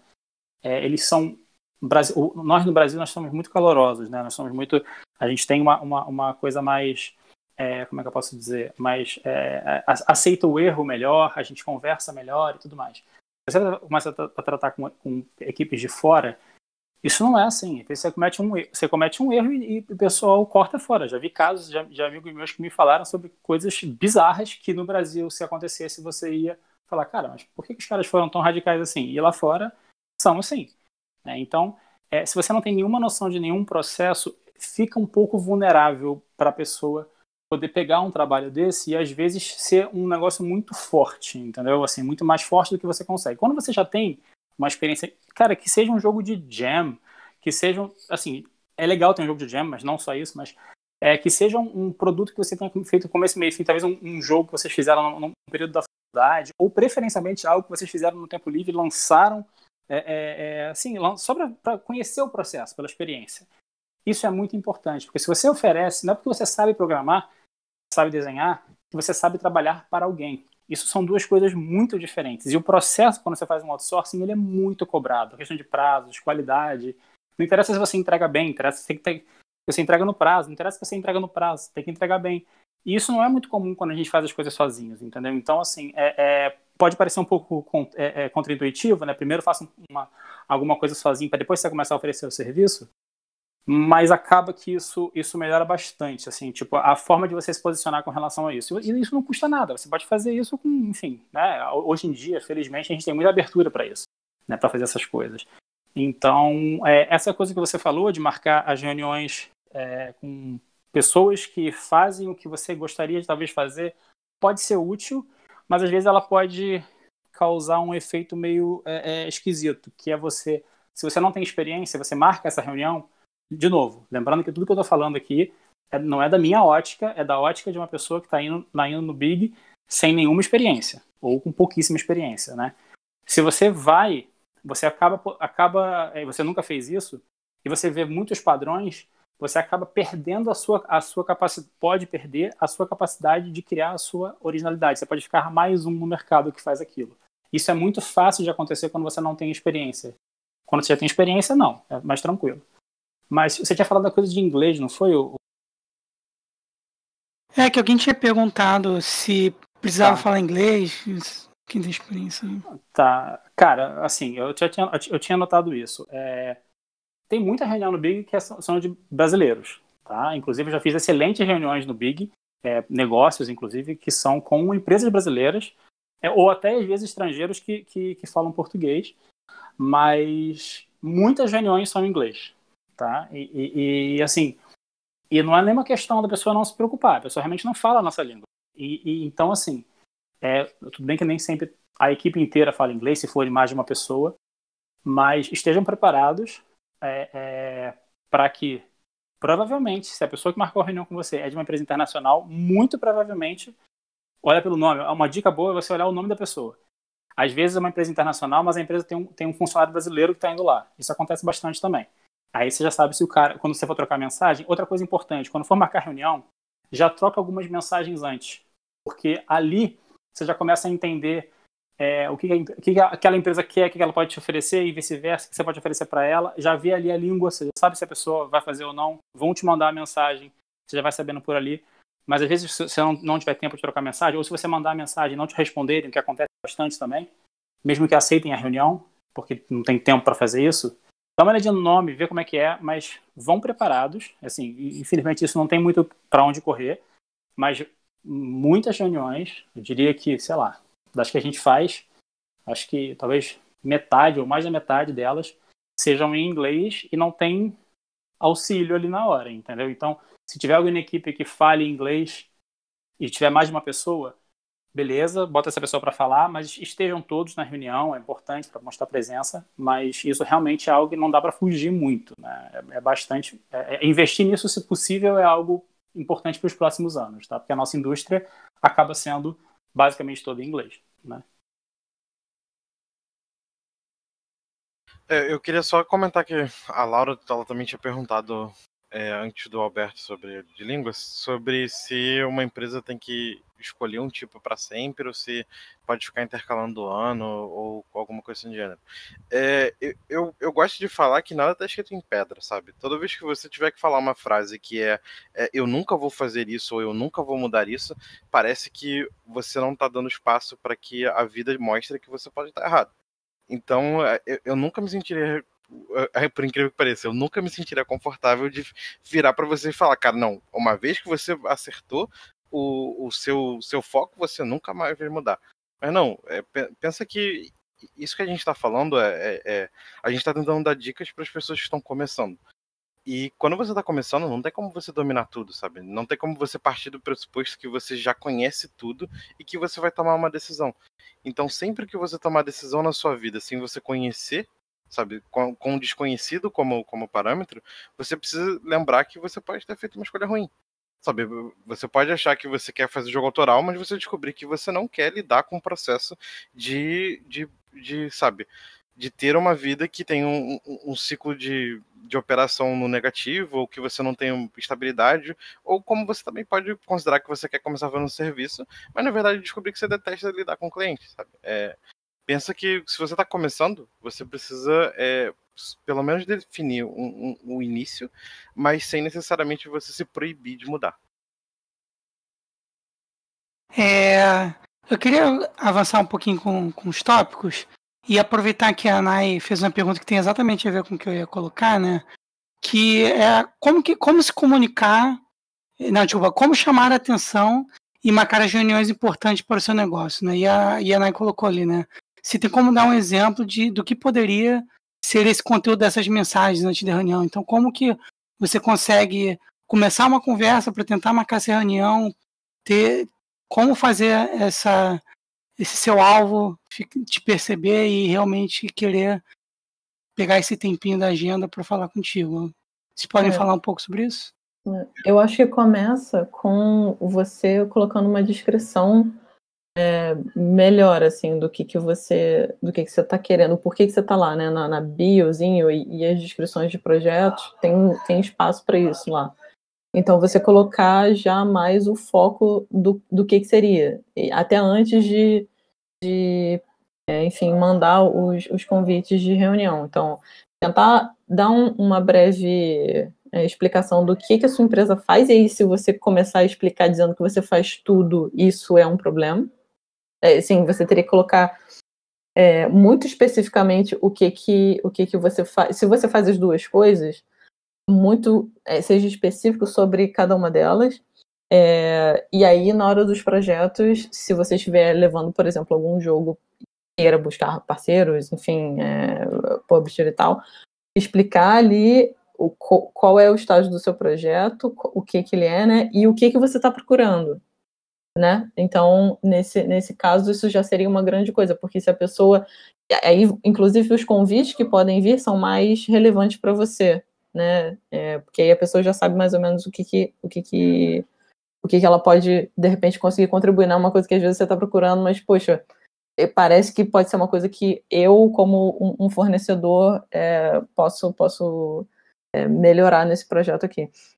E a segunda coisa é quando você vai fazer os convites, as empresas já podem ver se você, enfim, você é relevante para elas ou se ou se não, né? Se, se de repente você está precisando de um valor muito grande e a, e a publicadora de repente não está interessada em dar tipo um, um advance seu projeto, ela já nem nem vai querer você. É, então explicar direitinho o que, que você quer. É, a outra coisa também seria é, sempre, assim, no geral, óbvio que é uma coisa que todo mundo deveria já ter na cabeça, mas só para dizer que foi falado, educação é a primeira coisa, né? Assim, você pode até não ser absolutamente formal, mas é, seja sempre muito educado. E ser muito educado não significa ser prolixo, certo? Não precisa escrever um monte de coisa, mas sempre ser cordial, assim. Inclusive, tem algumas coisas que, às vezes, o inglês não ser muito bom pode fazer você soar é, meio grosseiro. Então, assim, tentar ver direito como, é, com antecedência, se você não falar bem inglês, como que você pode colocar isso numa, numa frase é, sem, sem, sem suar é, esquisito nesse, nesse, nesse quesito, assim. Então, é, cuidado com o inglês nessa parte, se for uma empresa estrangeira. É, e fora isso, é tentar não ser uma coisa que você não é. Porque se você coloca uma, mens uma mensagem, se você troca uma mensagem de um jeito e chega na hora da reunião você é completamente diferente, isso também pode, pode enfim, pegar mal e, e contar contra. Tem outras coisas, mas acho que todo mundo vai conseguir falar mais coisas, então.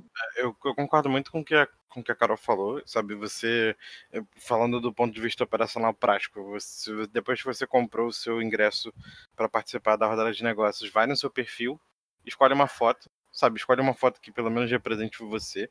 É, eu não sei, eu não sei quanto as pessoas concordam com isso, mas é uma das coisas que eu, eu tive educação, até por conta do contexto social que eu, que eu cresci, é, meu pai sempre me falava que era para eu, eu escolher alguma coisa que eu me que representasse e que eu tivesse orgulho de mostrar para as pessoas. Então, tipo, no meu caso, eu escolhi uma foto que, sabe, eu não tô de terra, não tô de gravata, não tô nada, eu só tô sorrindo e tô com a camisa do, do jogo, sabe? Eu acho que é, é, era, era o que eu gostaria que a pessoa olhasse para aquilo e ver, bom, parece uma pessoa bem, bem animada e empolgada de conversar, eu vou querer conversar com ela. E separar um tempo para você escrever a sua bio. Porque você vai ter que escrever sua bio em português e inglês no site e falar qualquer posição que você tem. Além disso, você vai colocar os links das suas redes sociais, então, tipo, provavelmente você vai querer botar seu LinkedIn lá. Você vai ter que, esse ano, por causa do, do digital, você vai ter que botar um link de para você conseguir fazer a, a reunião. Então, você o, o, seu ID do Skype, ou um link do Google Meeting, ou um link do Zoom. Você pode só estender um pouquinho o que você está falando e, de repente, dar alguma dica de uma boa opção para isso? É...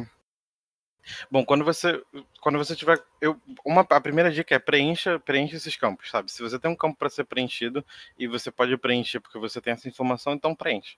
É, não é todo mundo que lê, sabe? Você você não pode levar em consideração que todas as pessoas vão ler, então você vai botar tudo que é importante ali, mas você precisa considerar que se alguém parar para ler, se ela consegue tirar alguma coisa de importante, ou se ela consegue de alguma forma ter interesse de falar com você.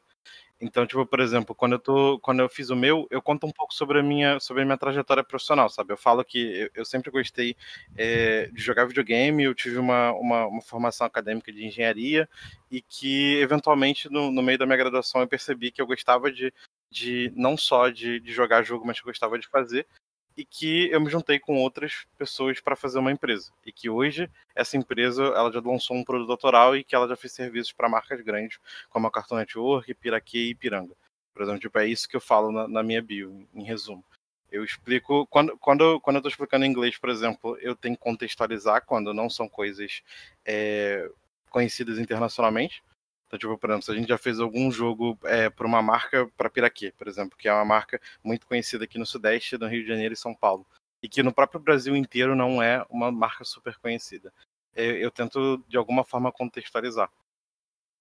E e quando é por, quando, quando, no caso, quando eu estou botando em português, eu estou considerando que, eu, que, a pessoa já tem um pouco mais de contexto, então às vezes eu consigo escrever de uma forma um pouco diferente.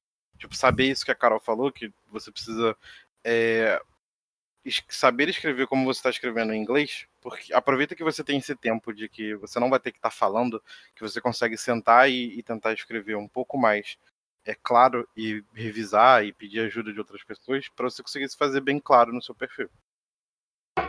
Posso falar um pouquinho? Fica à vontade. Opa, é...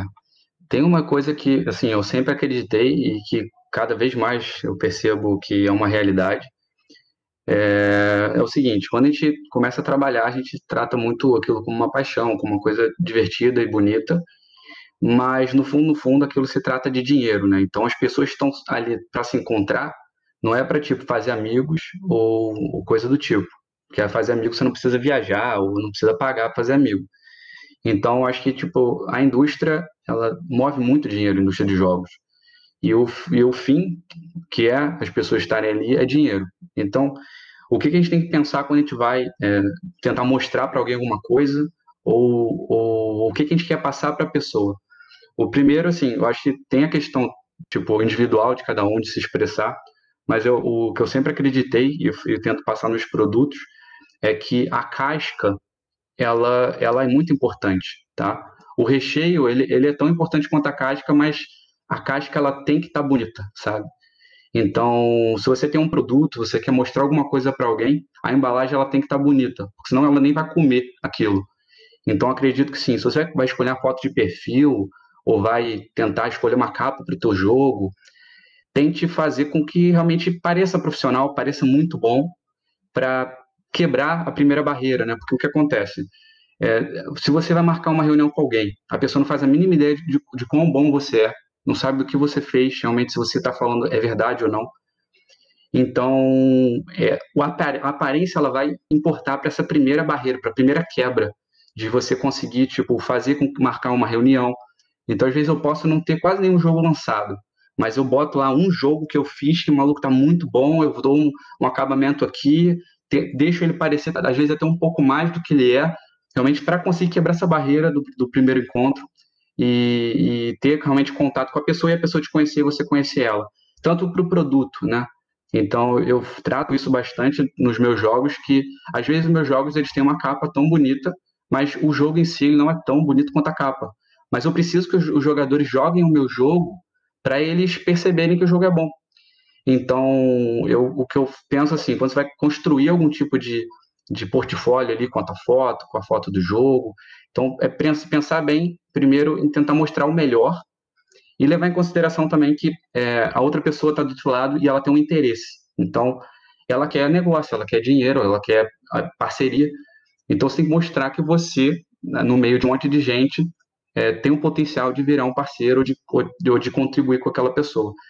Então, primeiro, eu acho que tem que pensar bem nessa, de como você estrutura a, sua, a visão da sua empresa, de você, como você se porta, é, é, não pessoalmente, mas digitalmente, né, usando as imagens e, e, texto.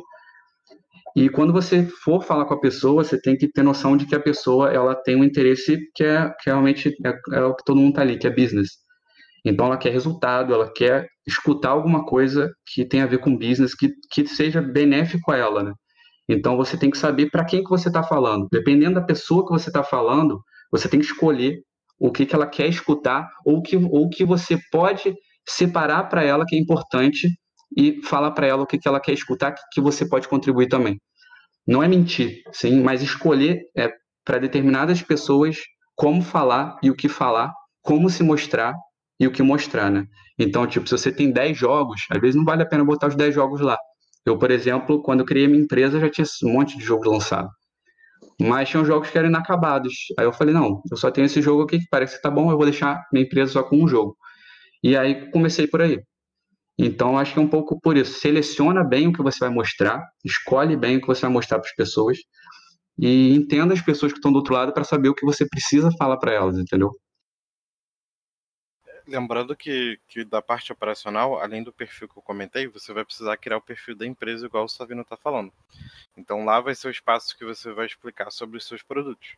Então, se você tem 10 jogos, mas você sabe, acha que você não consegue, você não vai procurar negócio para esses 10 jogos, não coloca os 10 jogos. Coloca o que você acha que te empodera como, como empresa, que agrega valor para sua marca e coloca o que você está procurando é, de fato fazer negócios.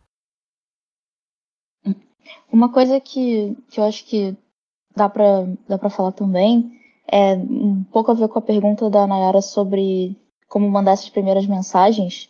Uma coisa que eu tento fazer quando eu busco as empresas no catálogo e vou escrever a mensagem para mandar a reunião, eu procuro ler o que, que a empresa escreveu no perfil dela, entrar no site da empresa e ver se eu consigo visualizar alguma oportunidade alguma coisa que tenha a ver com o que eu estou buscando e o que ela está mostrando, que ela está fazendo, que ela está atrás, e já coloco isso na mensagem. Então, uma espécie de gancho, uma espécie de é, uma forma de iniciar uma conversa, sabe? É, e também, eu acho que isso passa uma impressão boa, mostra para a pessoa que você não está só mandando mensagem para todo mundo, que você parou para ler é, quem é aquela pessoa, parou para ler o site dela, parou para olhar realmente e para mostrar que você vai chegar já na reunião preparado, sabe? Então isso acaba já sendo uma preparação e eu, eu pelo menos costumo pensar assim, imagina que essa pessoa está recebendo 100 pedidos de reunião e se ela não for aceitar todos, eu quero que ela lembre da minha mensagem, ache que a minha mensagem se destacou e vai querer marcar reunião comigo. Então eu tento seguir esse processo eu acho que funciona. Pelo menos assim, muitas vezes eu cheguei na reunião e falou, pô, ah, você falou aquele negócio né, na sua mensagem, você é. E aí você já tem um ponto de mas sim, um ponto para começar a conversa. É, tem uma pergunta aqui é, que a Ted Book de hoje perguntou.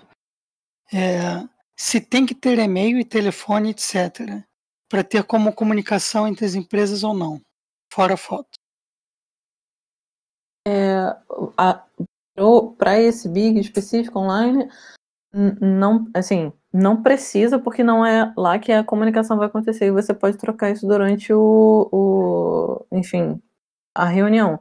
Mas é bom ter, porque quem não conseguir marcar uma reunião com você, ou se de repente não, não, não tem tempo, ou, enfim, é bom a pessoa conseguir levar essa comunicação para outros lugares e, e para outros momentos. Então, minha sugestão é preencher tudo, todas as, as questões de comunicação que você tem lá, mas para a reunião especificamente, o que você tem que colocar é um link, é, por exemplo, o seu, o seu nome Skype, ou, enfim, seu, alguma coisa mais de conferência, né? Tipo, o seu Meets, enfim, Whereby, qualquer coisa do tipo. Mas tem que ser um link fora, fora o, o nome Skype, é, teria que ser um link que, que não, não expirasse. Tem que ser um link que fique para sempre, porque, pra, porque ele ficaria para todo mundo, né?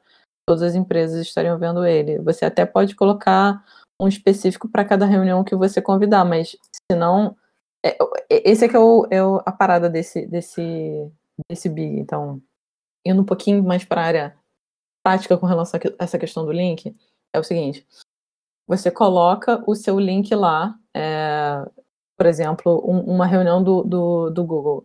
Qualquer pessoa que veja aquilo ali, ela pode simplesmente chegar e, e entrar nessa, nessa sala. Então, é, se a sala estiver esperada, ela vai dar com a cara na porta. Ou se você estiver fazendo uma reunião e essa pessoa não, não entrou, não conseguiu marcar uma reunião com você, ela pode simplesmente entrar no meio da sua reunião.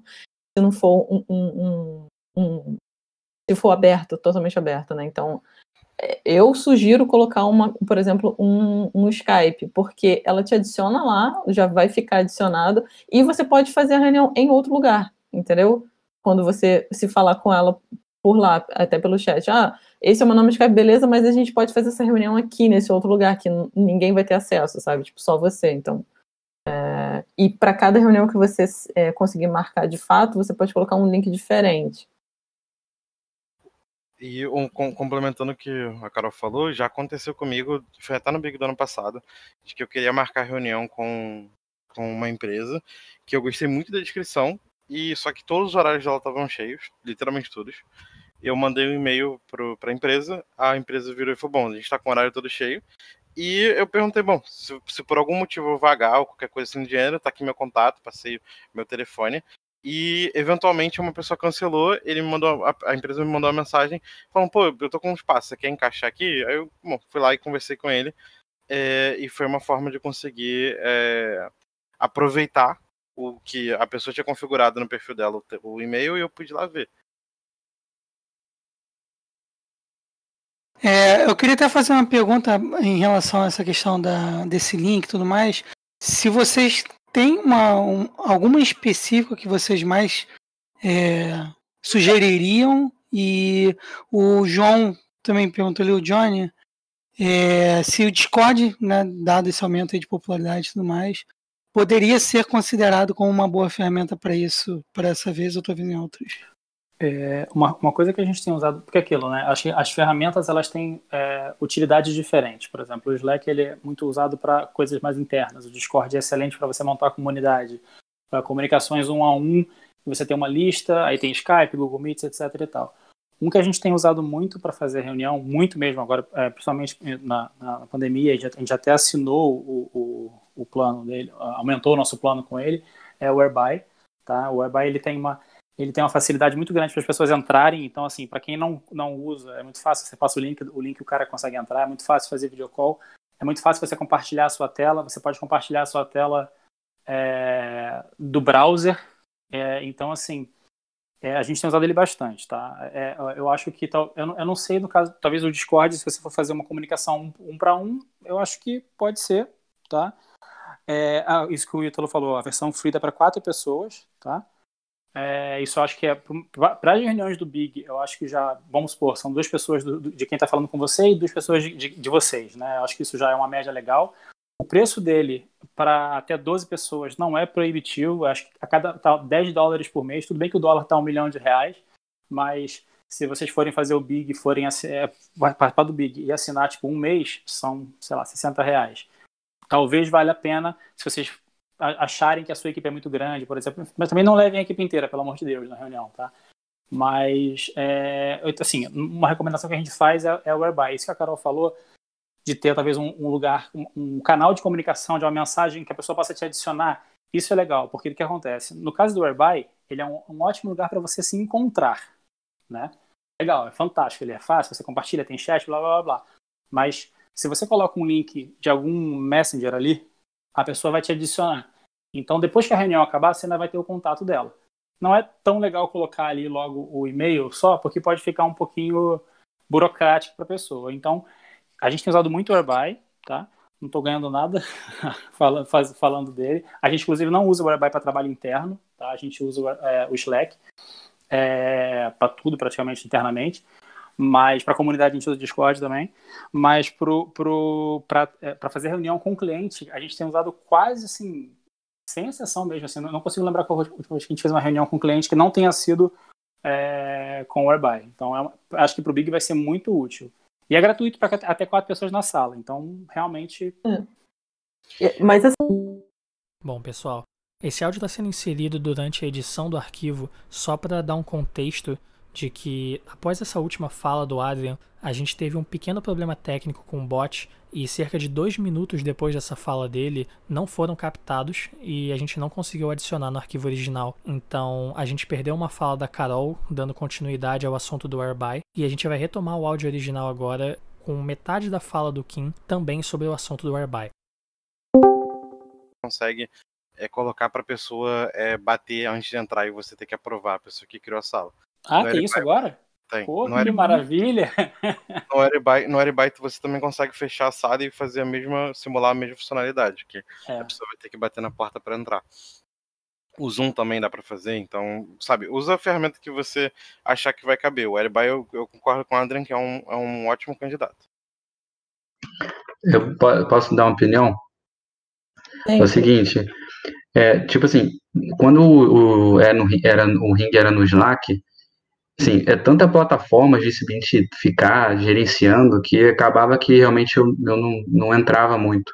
E com o tempo, como as coisas ficam corridas aqui na empresa, eu deixei até de lado, assim, um pouco de visitar lá. Então, acho o ideal realmente a gente criar, estar numa plataforma onde seja mais fácil da gente se comunicar, né? Que o, o principal, é, principal é, motivo disso estar tá acontecendo é a comunicação. Então, eu acho que primeiro é facilidade de comunicação, não às vezes nem a forma, mas a facilidade. Aqui, se a maioria tiver Discord, enquanto está trabalhando, está no Discord, não tem por que a gente não ter uma plataforma, estar tá usando essa plataforma, por mais que ela não seja perfeita e não funcione da melhor forma quanto outras. Mas eu acho que tem essa barreirinha aí que pode é, fazer com que o volume né, de frequentadores caia ou aumente.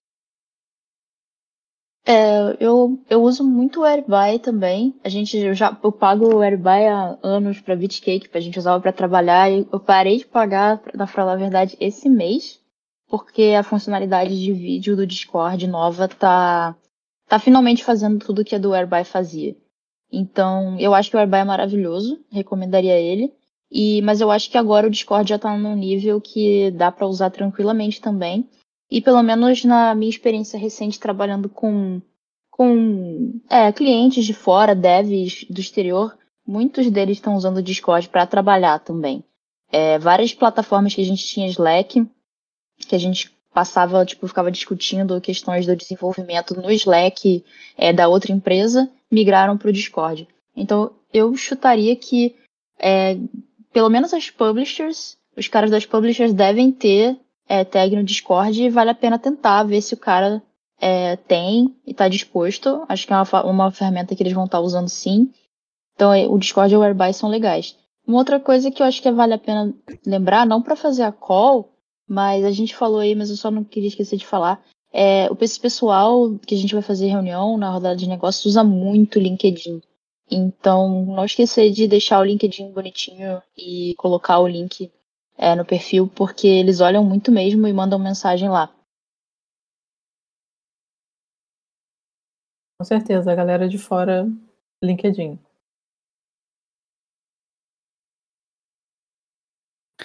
É... Então, vamos, vamos avançar então o tópico. É... Essa aqui, assim, é, é, meio aberto, acho que até mais aberto que as outras, né? Tudo sempre é um pouco aberto, tem espaço para todo mundo comentar. É...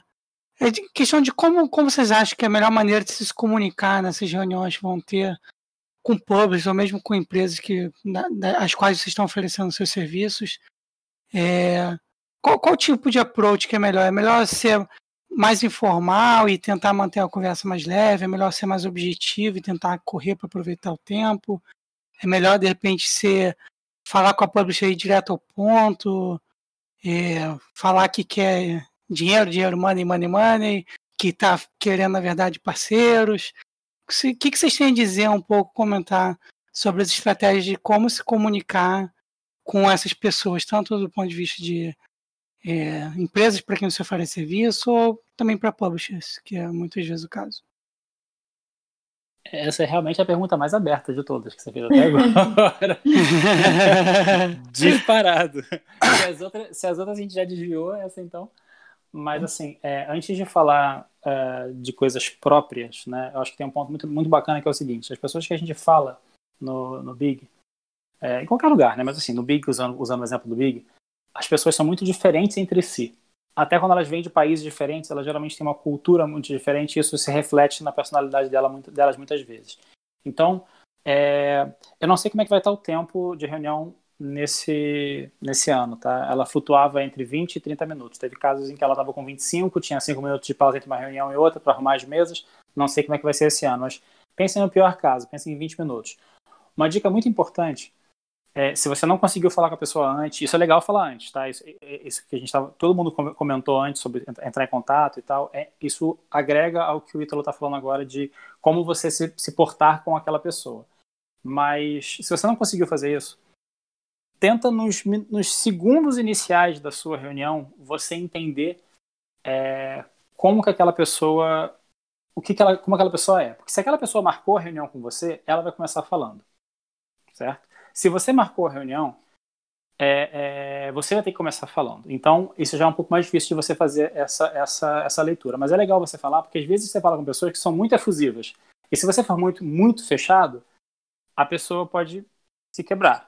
E mesma coisa ao contrário. Se a pessoa for uma pessoa mais fechada e você for muito efusivo na reunião, isso pode fazer a reunião ficar desagradável. Então, independente de qual seja o conteúdo, você entender com o que você está falando, você gerar uma empatia nessa comunicação e, e assim, eu não sei como é que o pessoal se sente confortável com relação a isso, mas no Big, sendo digital, se for possível fazer a reunião por vídeo, por favor, façam, porque essa, essa comunicação corporal é muito importante. Né? Claro que tem todas as dificuldades, enfim, arrumar um lugar legal para falar, para não ficar feio e tal, mas essa comunicação corporal é muito importante. Isso, nas, nas reuniões de negócios do Big, são uma das coisas mais importantes que tem, é aquele papo ali faz aquilo ficar muito dinâmico, muito, muito orgânico, é muito bacana isso. Isso também vai se refletir, de certa forma, num, numa reunião por vídeo é online. E uma outra coisa muito importante, o pessoal no Big, eles estão lá para marcar a reunião. Então, se a pessoa aceitou a reunião com você, significa que ela já leu o seu, o seu perfil e ela, e ela resolveu gastar aquele tempo, como o Pedro falou muito bem. Todo mundo está ali para ganhar dinheiro. Tá? Óbvio que tem a questão de, de ser um ambiente bacana e tal, mas no na reunião de negócios, todo mundo está ali para ganhar dinheiro.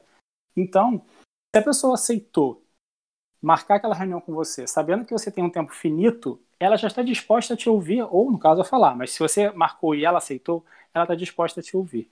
É, então, ela já tem, você já tem um ponto positivo aí, né? Que ela já está tá querendo te ouvir com relação a isso. Então, gaste uns minutinhos para você poder entender como, como que aquela pessoa quer ouvir o que você está falando, adaptar o conteúdo também, como, como o, tanto o Pedro, todo mundo falou na verdade. É, mas e adapte o que você vai, já ia falar na sua reunião, porque você já foi preparado, né, obviamente, mas adapta o tom do que você vai falar àquela outra pessoa, porque isso faz uma diferença absurda. Esses, esses soft skills, assim, sabe? Isso faz uma diferença absurda no sucesso dessa comunicação, muito mesmo. Vou deixar o pessoal falar mais as, as outras partes, mas assim, isso é muito, muito importante mesmo. É, assim, no caso, você não vai fazer uma reunião com uma empresa, né? Você vai falar, fazer uma reunião com uma pessoa de uma empresa, assim como você é, enfim, é uma pessoa está representando outras coisas, um produto, um projeto, uma equipe ou uma empresa de fato. Então, é, ter esse relacionamento é, pessoal é importante. Então, você vai chegar e vai ver se, se a pessoa é mais formal, é mais pragmática, quer saber coisas muito mais específicas para não não perder tempo com, né, tipo, saber se você tá bem, como é o mercado no Brasil. Às vezes o cara quer só, tipo, ir direto aos dados, né? Tipo, e dizer se interessa ou não interessa. E aí passa pro próximo.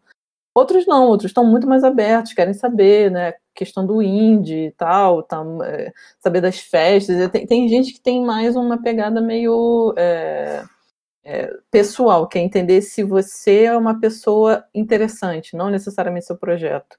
Então, é, ver essa diferenciação é muito importante. Agora, de novo, é essa questão do ser educado, tipo, informal, beleza, mas sempre com bastante educação, gente, por favor. Quem queria falar? É, então, eu ia, ia explicar um pouco do, do, processo prático que eu normalmente faço. É, como, como eu disse antes, a gente aqui tem um perfil muito híbrido. Então, quando eu tenho tempo, uma das coisas que eu gosto de fazer quando tenho esse tipo de, de evento, seja o Big, seja na verdade qualquer evento que tenha abordagem de negócios, é que é, eu gosto de estudar um pouco e entender onde eu tô, onde eu tô me metendo. Então, eu normalmente eu, eu crio a conta, eu faço a, a compra, é, eu olho a lista de todas as empresas que estão lá e dependendo do meu tempo, eu tento de alguma forma é, criar um catálogo dessas coisas e organizar para que eu consiga fazer um filtro crítico é, olhando para o meu DNA da empresa, como o Adrian falou, e, e, e pensando o que eu posso aproveitar. Eu vou mandar no canal aí do Encontro Ring um print do que, que é praticamente isso que eu faço. Tipo, por exemplo, aí tem um, um print do Notion, que é uma ferramenta que a gente usa para documentação aqui na DD.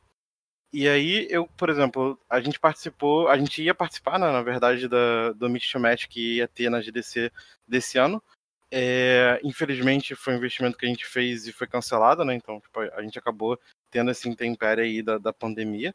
É, mas isso era um pouco do que, que, do que estava acontecendo quando eu estava começando a me preparar para participar. É, eu anotei o nome das empresas que iam participar, eu tinha uma coluna para saber se eu já enviei uma mensagem ou não para elas, é, o status do que está acontecendo. Estou fazendo basicamente acompanhamento de relacionamento com eles. Eu tinha uma coluna que era eu explicava o que, que elas estavam procurando, tinha a descrição para me poupar, ter que ficar abrindo toda hora a página do site. Eu botava, eu escrevi o que, que aquelas empresas estavam procurando, ou o que, que eu entendi delas, porque me facilitava pensar depois. É, tinha um link para o perfil delas na plataforma, se eu quisesse por algum motivo confirmar de novo. E eu, eu, tentava, eu sempre tentei categorizar a quando eu lia a descrição daquela empresa no site, eu tentava categorizar do que são as possibilidades que eu tenho como Double Dash. Tipo, ah, é criar relacionamento, é falar dos Skyhack, é falar de um projeto novo, é falar de um projeto que eu já tenho, que está engavetado, do Neon, é eu falar sobre mobile, é, o, o que, que pode ser. E por último, esse tipo de mensagem era a última coisa que eu preenchia.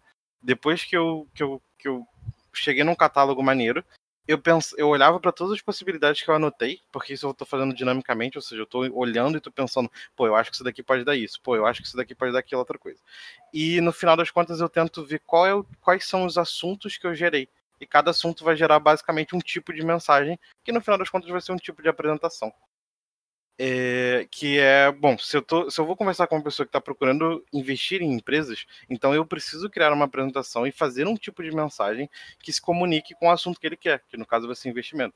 Tipo, se tem alguma empresa que eu quero apresentar um novo projeto, é, eu vou fazer eu vou fazer uma apresentação que fale de novos projetos. Se é uma empresa, na verdade, que pode, por exemplo, levar o nosso título Skyrocket para uma nova plataforma, porque por algum motivo isso pode ser interessante para a marca e para a nossa empresa, eu vou fazer uma apresentação orientada para isso.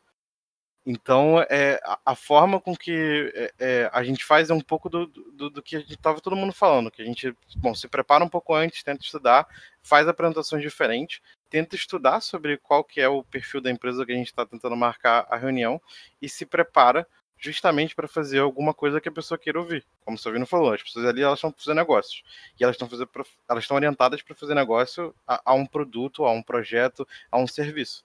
Então eu preciso me organizar para isso.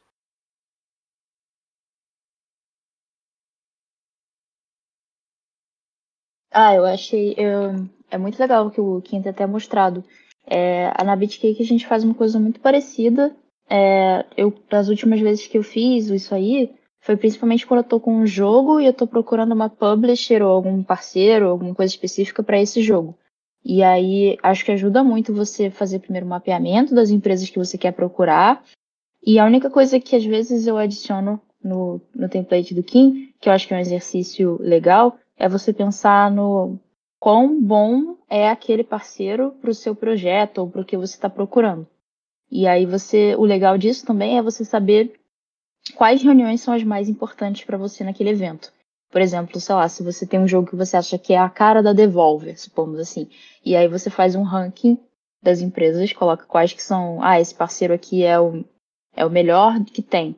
E aí você se prepara mais para aquelas reuniões que são os com os parceiros mais importantes. É, assim. É, todo mundo vai, vai dizer mais ou menos que faz alguma coisa relativamente parecida, né? Na hora de, de, de se programar, porque é isso, assim. Você, se for é, na hora de ranquear os, os contatos que você precisa fazer, primeiro aquele negócio que eu estava falando no início. É, ver de, é, dentro do. Primeiro passa todos os, os, contatos que tem lá dentro do, do, do catálogo do Big, né? O que, que te interessa e o que não te interessa. Vai, vai pinando lá. Depois você vê aí realmente o que, que é relevante para você ou não. Tenta marcar essas reuniões primeiro. Porque você pode, como você ainda está começando a marcar, pode ser que a outra empresa, as outras empresas, né, provavelmente as mais importantes, vão ter menos tempo já é, disponível. Então, tenta marcar essas primeiro e depois você vai passando para as próximas dentro disso. E, e, é bem isso, né? Você, um, você tem que primeiro é, montar um, propostas e apresentações e pelo menos um roteirinho, né, uma anotaçãozinha que você tenha na hora de falar relevante específico para aquela reunião e você também tem que mandar mensagens específicas para essas, essas empresas, né? Tipo, o que, que ela quer e, e o material que você está apresentando. A pessoa que vai falar, de repente, pode ser que seja melhor mudar, né? dependendo da, da empresa que você for falar. Então, de repente, uma pessoa mais de marketing vai falar com, com um, uma pessoa mais. É, é, o produtor pode falar do, do jogo para um, um outro, uma outra reunião. Então, se separar se você estiver indo mais de uma pessoa, né? É, se separar nesse, nesses quesitos também, quem vai falar com quem é, é relevante. Vou, vou ter um ataque epilético olhando para esse GIF. o GIF do, do Johnny, né? Aí, removeram. Muito é... obrigada. É, alguém quer adicionar seu ponto também? Camila, Pedro? Ou você acha que já cobriu? Acho que já foi falado coisa pra caramba aí. Tá ótimo, não tem muito tá pra falar, não. Show. É... E agora, assim, mais quase que exclusivamente para ouvir experiências de vocês, para a gente tentar se inspirar e, e, buscar nosso sucesso, eu queria que de repente vocês tentassem é, compartilhar com a gente algumas coisas assim, de positivo que vocês conseguiram de fato das reuniões que vocês já participaram, e, principalmente no Big, mas se vocês tiverem alguma coisa para trazer é, de fora do Big, eu acho também legal, e falar um pouquinho da, do que, que você acha que foi crucial para conseguir né, fazer a coisa dar certo, para de repente ajudar a gente. Eu posso falar? Tem uma, tem, a minha história é um pouco, é bem, é, faz referência muito sempre ao Big, porque durante muitos anos eu trabalhei em casa, fazia, prestava serviços e fazia meus próprios jogos. Conseguia, tipo, ganhar dinheiro, mas nunca, nunca tinha pensado, tipo assim, ah, vou montar minha empresa para ter pessoas trabalhando para mim e tal. Mas em determinado momento eu vi a necessidade de realmente, necessidade e oportunidade, né, de poder criar uma empresa. E foi no Big que que, tipo, foi o Big que me permitiu isso, né? Que eu enviei o jogo que eu tava produzindo. Eu tava, tipo, há seis meses em casa fazendo o jogo, eu sozinho. Enviei o jogo pro Big e fui selecionado para fazer para dar uma apresentação no Big Starter, né? Então, o Big Starter, para quem não sabe, é uma parte do Big onde eles selecionam determinados jogos que enviaram para eles lá. E esses jogos fazem pitch para investidores e para jurados e as pessoas dão é, é, nota e o ganhador ganha um valor lá e tal, em, em premiação. E aí foi uma oportunidade para eu, cara, eu tenho um jogo que vai ser visto por muita gente, e é uma oportunidade para eu realmente tornar isso mais é, menos mais profissional, né? Antes era meio amador, Pedro Savino fazendo jogo. Então eu criei a Urub e aí lá no Big eu fiz a apresentação no Big Starter de 2017 da, da Adventure Llama e, cara, tinha muita gente assistindo, né? E uma das pessoas que estava assistindo é um cara chamado Daniel, do Google. Não vou falar muita coisa, que eu não sei se pode ficar falando quem é do Google, mas é um cara do Google, viu minha palestra, e ele já tinha marcado comigo uma reunião. Tipo, eu, eu nesse Big eu não marquei reunião nenhuma, mas porque eu não sabia e tal. E um monte de gente ia marcar reunião comigo, eu fui aceitando tudo. E uma das pessoas que marcaram reunião comigo foi o cara do Google. E aí, nessa reunião, é, além dele ser o jurado lá no Big Starter, ele tinha marcado uma reunião Então ele gostou bastante do tipo do que eu estava apresentando e gostou bastante do que eu estava fazendo. E uma coisa que eu percebo assim que é, por que, que uma pessoa do Google veio falar comigo? E eu tive um e ele aí sim é, esse big tipo mudou um pouco mudou não mas deu uma acelerada na trajetória da empresa né? Então nesse big eu consegui fazer uma relação com o cara do Google que para mim a princípio era tipo caraca conhecer alguém do Google alguém tipo bem alto lá dentro. E por que que esse cara viu alguma coisa em mim? Porque realmente o meu produto tinha alguma coisa que já estava no nível que que é um nível tipo que dá para competir com outros indies lá de fora e com o mercado global, porque a gente tem que pensar que realmente o, a gente faz jogos para o mercado mundial, né? Então a gente compete com pessoas lá de fora. Então uma coisa que eu assim, eu acho que tem que focar é realmente ver se seu produto está no nível que é, que é tipo não aceitável, né? Mas é, tem que ter, tem que estar no nível para você discutir de, de tipo de igual para igual ou realmente ter, ter um produto que justifique uma outra pessoa é, te dê tenha interesse em você e te dê oportunidade, né? Então, e acabou que, cara, eu peguei o contato dele, eu recebi, comecei a receber promoção no Google para alguns jogos que eu já tinha feito, que na verdade era o Mombo Combo 2, eu já tinha lançado, feito o jogo sozinho, e a partir daí eu fui entendendo um pouco mais como é que funciona esse, esse meio business e, e a própria indústria, né? Eu foquei mais no mobile, mas isso começou no Big. Então, uma das relações, a primeira relação que eu criei dentro assim da indústria foi por causa do Big. E no ano seguinte, é, como eu já tinha um pouco mais de experiência, eu comecei a fazer mais networking com outras pessoas e com a própria Apple e outras empresas. E no último Big, cara, eu cheguei lá e, e eu tentei. A, a, própria Nintendo estava lá, só que eles estavam meio que. Não tinham a empresa oficialmente, mas tinha os caras representantes da, da Nintendo. E eu, tipo, fui cutucar o cara lá para mostrar meu jogo. E é aquela coisa, quando eu cutuquei o cara, o cara olhou para mim e falou assim, tipo, tá, quem é você? E ele nem, nem quis me dar o contato dele e tal. Aí eu fiquei enchendo o saco dele, ele me deu o cartão. Aí eu, pô, já é uma alguma coisa. Aí eu peguei meu celular, tava com o jogo lá rodando e mostrei o celular para ele. Quando ele viu o jogo no celular, ele percebeu que ali podia ter alguma coisa interessante. Ele percebeu que o meu produto tinha alguma coisa. Aí ele pegou na minha mão o cartão e escreveu atrás um, um e-mail, que era um e-mail mais é, é, com atalhos, né? Porque, tipo, todo, toda essa, essa indústria, ela tem processos de seleção, tipo, se você quiser submeter teu jogo para o Google para ser, para ser para fazer parte de uma curadoria, é, tem como e é fácil. Mas, é, como tem muita gente fazendo, às vezes você realmente mostrar o valor, o valor do seu produto para as pessoas certas vão facilitar para você. Então, eu, o que eu tenho para falar assim, é, é realmente tenha capricho com o teu produto e como você mostra ele para as pessoas que estão vendo é, verem que ali tem algum potencial maior, entendeu?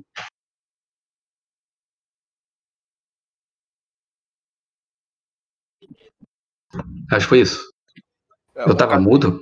Não, não, tava, tava não, falando. A gente ouviu. Um caso, um caso que a gente que eu posso falar aqui que já aconteceu com a gente é que hoje em dia a gente faz jogo para Cartoon Network, mas a gente conheceu eles no Big, se não me engano, em 2016. Que é, a gente conheceu o pessoal do, da Cartoon, é, a gente mandou mensagem para eles. É, eles gostaram muito do que a gente fazia, mandaram diversas, é, diversos briefings de jogos para a gente tentar, porque eles têm um processo interno de, de concorrência, de que eles, bom, eles separam um, um, uma IP deles e eles pedem para você submeter jogos para jogos para CP e eles escolhem o, o, o jogo que mais é, se encaixar na estratégia que eles têm.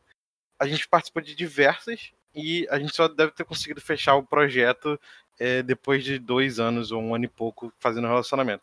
Como a Adrian já falou, né? Que é é, são relações humanas que você está criando, que beleza, tem, tem toda a parte é, de negócios ali. Mas você, é, normalmente, quando você consegue criar esse relacionamento para que as pessoas lembrem de você, que você mostra que você continua trabalhando, isso com certeza faz muita diferença. Tipo, uma das coisas que. O, o cara da Cartoon nunca falou isso para mim, mas uma das coisas que eu senti na, na reunião foi: bom, essa empresa faz uma coisa que eu gosto, mas eu não sei se eles vão ficar tempo, tempos vivos o suficiente para a gente trabalhar junto. E conforme a gente foi sempre falando com eles por e-mail, sempre trocando, quando eu tinha Big, eles iam, eu até marcava uma reunião, eu mandava uma mensagem para eles perguntando: ah, a gente já se conhece, né? Mas se você quiser, se você quiser respirar um pouco e jogar um tempo fora de conversa, se você tiver com a agenda disponível, é, aceita aí. E isso sempre funcionou, sabe? Sempre foi uma forma de fazer essa manutenção de relacionamento. E acabou que a gente conseguiu fazer projetos com eles por conta disso. É, a gente já na, foi assim, acho que como a gente participou da, da, da, da parte de negócio do Big desde, desde o primeiro, é, desde quando era naquele, naquele subsolo lá. E assim, acho que sinceramente se eu tentar voltar para trás, fazer um backtrack aí de, dos, das coisas atuais que a gente faz que, que foram originadas em, em reuniões do Big, eu realmente acho que vai ser, vai ser bastante difícil, porque muitas uh, aconteceram vários casos de contatos primárias, secundárias, terciárias, sabe? Uma coisa que levou na. A gente conheceu uma pessoa no Big que conversou, fez uma relação boa, aí talvez não tenha fechado um negócio, mas aí a gente falou com. Através dela conheceu uma outra pessoa que fechou um negócio, e às vezes essa segunda pessoa conheceu uma terceira, então a parte do networking é bem importante. Mas um caso bem legal que a gente teve, eu acho que foi no Big de 2016, não lembro bem qual foi, qual foi o ano, e foi logo depois que a gente tinha feito o segundo jogo de Dragon Ball e o Cavaleiros é que a gente. Eu não lembro se. Eu acho que mar, o, o, o, o cara da, da, da, Capcom marcou a reunião com a gente. E, e ele marcou a reunião. Chegou na ele marcou a reunião, não falou nada, a gente mandou mensagem não respondeu. E aí foi muito interessante, porque na hora da reunião ele chegou e falou assim: Cara, eu só marquei a reunião com vocês por um motivo. Eu vi no seu, no seu profile lá que vocês fizeram um jogo de Dragon Ball e um jogo de Cavaleiros Zodíaco. E assim, me fala mais sobre isso. Como assim? Como é que foi? E o cara da Capcom, o cara marcou reunião para perguntar isso pra gente. E a gente explicou o, o, o, processo e tal. E aí, inclusive, a, a, informação que a gente tem de que nós fomos a única empresa do Brasil e América Latina que fez né, os jogos da, da IP na época lá que a gente tinha publicado, veio dele. Ele falou assim: Nossa, eu fiquei surpreso porque eu nunca tinha feito isso. E essa reunião em si, ele não marcou para falar de negócios, mas gerou um, um, um contato bacana ali que depois a gente fez vários outros contatos e, e, e dali outras coisas surgiram, outras oportunidades surgiram e, e ele não está nem mais na Capcom, esse, esse, contato, a gente já falou com ele sobre outros assuntos em outros bigs, já encontrou com ele também, e a gente sempre fala, pô, tal, isso aqui, a gente sempre se encontra, mas foi muito interessante isso, a importância de você botar né, o material, e o, você, você, imagina o seguinte, o cara da Capcom marca reunião com você, você olha e fala, cara, o que o cara quer falar comigo? Né, bacana isso, é legal, isso tem tem acho que 4, 5 anos. Então, é, foi um case bem interessante que a gente passou, fora toda a parte de business, enfim, para não ficar muito extenso. Mas isso foi legal e mostra a importância de você mostrar o que você já fez, né? De você e, e estar aberto, né? Como o pessoal falou também, de estar aberto para ver alguma coisa que pode surgir e a reunião, mesmo que não seja de negócios especificamente, ela ser interessante para você e depois florescer um monte de contatos por conta disso. É, no nosso caso, é, acho que é muito parecido com o que o Adrian falou teve muita coisa que originou no Big e passou por causa de uma experiência no Big, a gente conheceu outra pessoa, conheceu outra pessoa e acabou virando alguma coisa.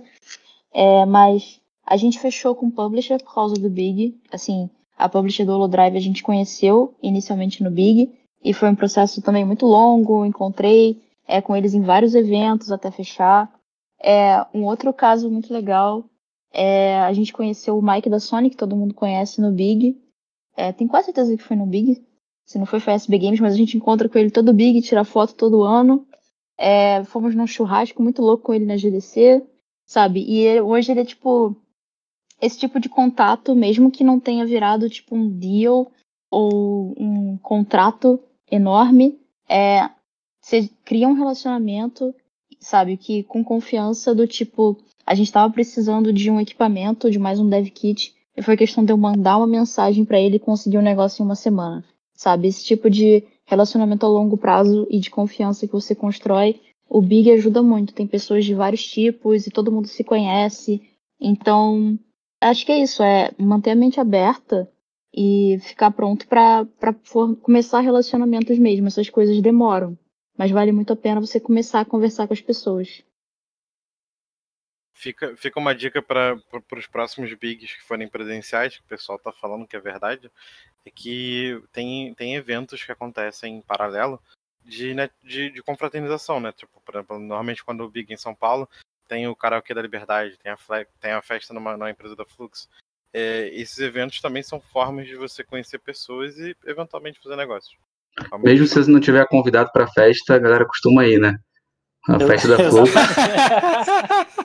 isso é muito, isso é muito bom. Não precisa de passe, não. É todo, só. Todo um, um achievement. Entendeu? É. Você ir convidado e ir não convidado. E não convidado. É muito melhor, não, e não convidado é muito melhor. E, ó, e falo mais, no, no, Big tem os eventos que são os eventos oficiais, né? E os eventos que não são oficiais. Geralmente os eventos não, não oficiais são de mais networking. Exatamente. Um, uma coisa engraçada que aconteceu, no primeiro Big que eu fui, tinha um cara que fez o, o som do God of War, né? Aí o cara, maluco, o cara, a gente foi pro karaokê, o cara começou a beber pra cacete, daqui a pouco ele começou a cantar no karaokê, falar I love Brazil, e começou a abraçar todo mundo, e beijar todo mundo. Então, tipo, tem é muita história muito. engraçada, assim. O Rudá tava lá, o, o Werther tava Óbvio lá. Óbvio que o Rudá tava lá, né? O Rudá, o Rudá está em qualquer lugar. Né? É um pouco mais difícil agora, né? Mas ele continua estando em todo lugar. Ele tá aqui, com certeza. Online, né? Tá, tá aqui. Sim. Com certeza. Mas, cara, é, isso, isso, inclusive é até uma, uma, uma, parte até inusitada, isso que você falou, Pedro, mas acontece bastante. É você ver o cara da publisher bêbado.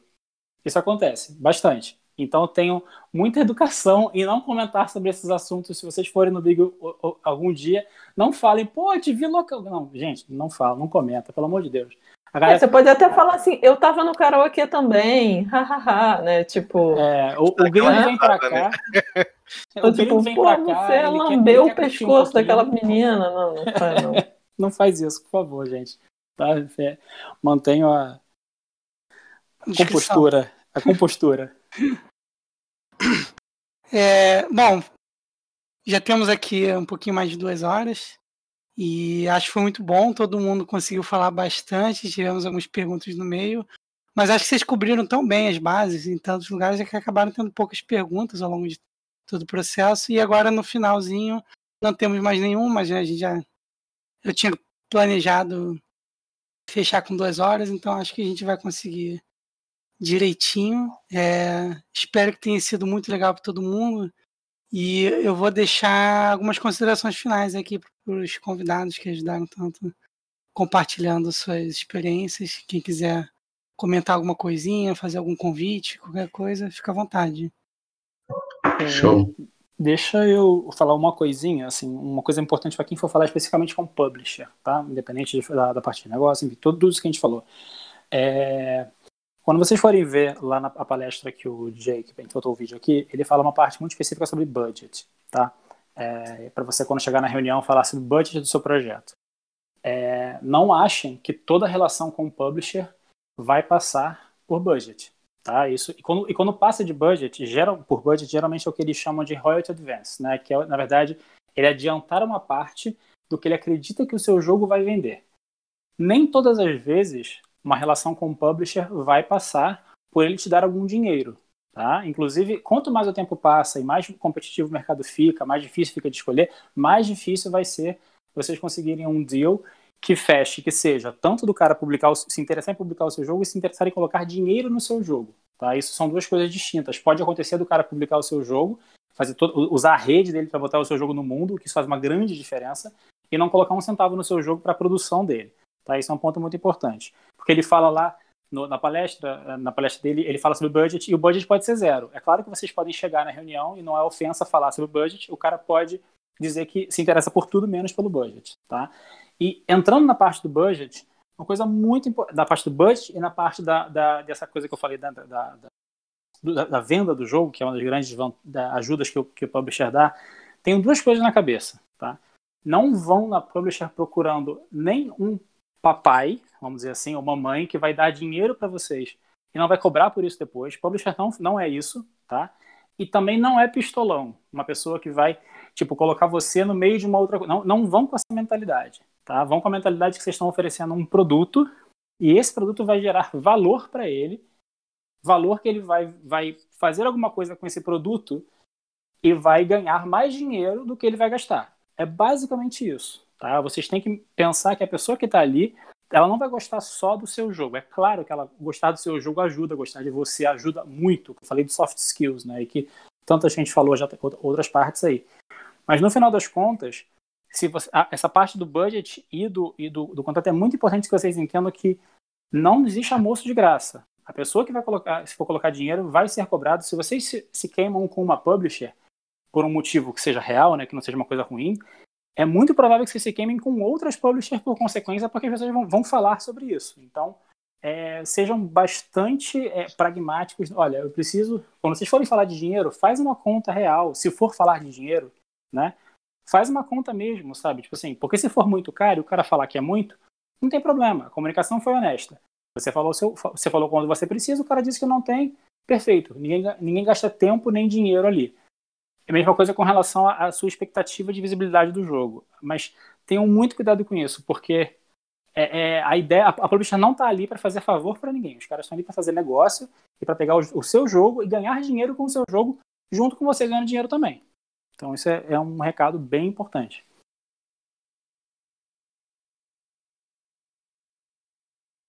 Mila queria falar alguma coisa? Senão hum... vou responder umas perguntas ali. Pode, pode responder. É, tinha, tem uma pergunta ali com relação a cadastrar um projeto ou não cadastrar um projeto para ir aprender, né?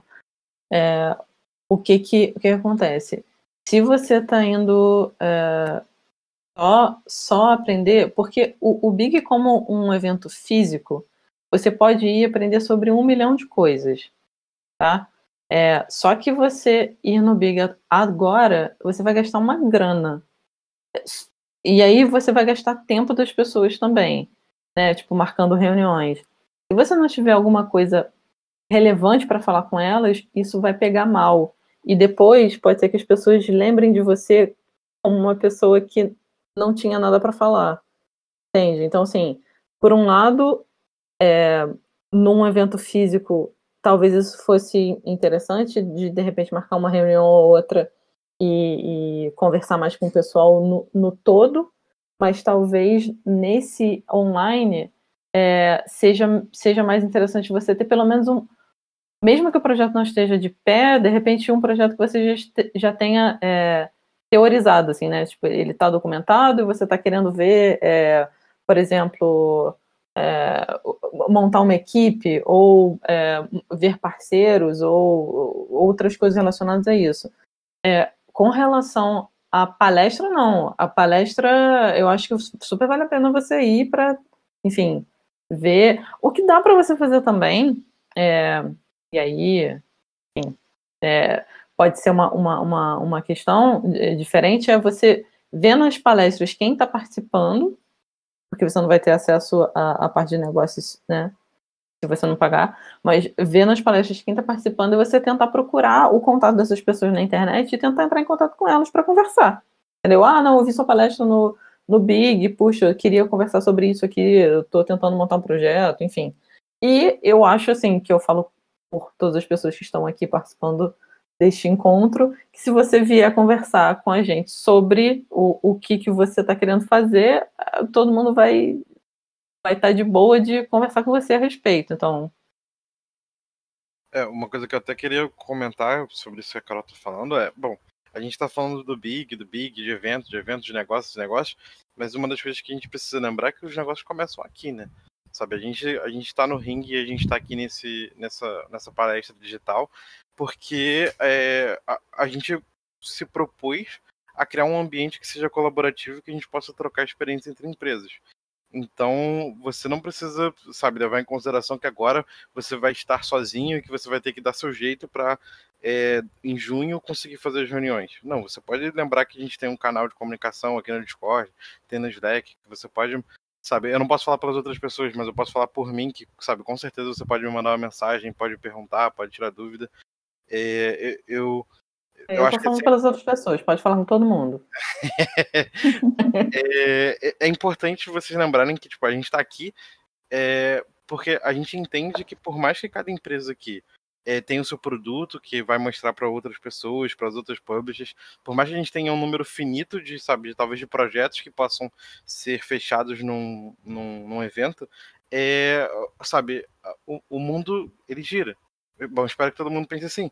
Mas, ele, ele gira e você sabe que se uma empresa, se uma empresa fecha um negócio não, né? hoje, se, se você fecha, se a, sua, se a empresa que você conhece, que é a sua amiga, fecha um negócio hoje, eventualmente amanhã ela pode te ajudar, sabe? Então, é, isso é uma das coisas que eu sempre gosto de, de, de lembrar, que foi uma, uma, coisa que eu fiz muito com a Bitcake, com a Camila, no, no, na época do Prodave 14, que foi bom, a gente sempre trocou, sabe, experiência eu sempre mandei mensagem para ela e, e, virei, pô, Mila, o que, que, você acha disso? E ela, sabe, sempre fez o contrário. E, bom, a gente está aqui junto até hoje, sabe? Acho que as nossas empresas cresceram juntas e essa colaboração sempre foi, foi muito benéfica para ambas as partes. Total. A outra pergunta que tinha ali também era com relação a como fazer follow-up. É, tá ali, tipo, como fazer um bom follow-up das meetings do Big. Mas eu acho que é, seria a mesma coisa para você fazer follow-up com qualquer reunião que você tenha feito, né? Tipo, é. A resposta seria igual às outras que você já faz. Mas se você não souber como fazer, a, a, a parada é. Se a reunião foi boa, né, e você tá só é, esperando a, a pessoa mandar o que ela ia, o que ela ia mandar já, tipo, ficou acertado que a bola estava com quem? Você ia mandar material para ela, ela ia mandar material para você, ou não ficou acertado nada? Não tivesse ficado acertado nada, vocês ficaram só naquela de, ah, legal, interessante, vamos ver o que, que dá para fazer. Manda, espera um tempo, espera uns dias, assim, é, normalmente às vezes. É porque também realmente, assim, normalmente as pessoas estão voltando, né? Elas estão em trânsito, né? Tipo, voltando do Big. Como não vai ter, de repente você pode mandar direto, tá? Então, é, espera o Big, enfim, é, assim que você já tiver tempo de sentar e escrever um e-mail coerente, manda um e-mail lembrando sobre a reunião e o que, que você gostaria de falar depois, se, se de repente vai ser um call para falar sobre, sobre coisas novas e tal, já tenta marcar uma data, ver se a pessoa se interessa quando ela tiver a próxima disponibilidade dela, ou se tiver você dependendo de mandar coisas para ela, enfim, só manda um, uma coisa, só manda um novo, um novo e-mail quando você for entregar essas coisas ou quando você souber quando você vai entregar essas coisas, tá? Tipo, ah, é, a gente ficou de te enviar esse, esse um, um, trailer novo, mas ele vai ficar pronto só no final do mês, ok? Assim que estiver pronto, eu te envio. Beleza. Fez aquele contato, a pessoa lembrou de você, quando é, você tiver o trailer pronto, você vai mandar para ela. Ou se a pessoa ficou dependendo ela mandar um, algum material para você, você também, tipo, ah, ok, quando você tiver com isso pronto, por favor, me encaminha e, enfim, tá tudo certo. Não necessariamente muito formal, é, tem toda aquela questão de como que foi a reunião com a pessoa. Se ela né, foi mais muito pragmática, números, números, números, e, por favor, não faça um e-mail enorme explicando que o Covid tá foda aqui no Brasil, entendeu? Tipo, enfim, não, não manda isso, manda um pouco mais pragmático, certo?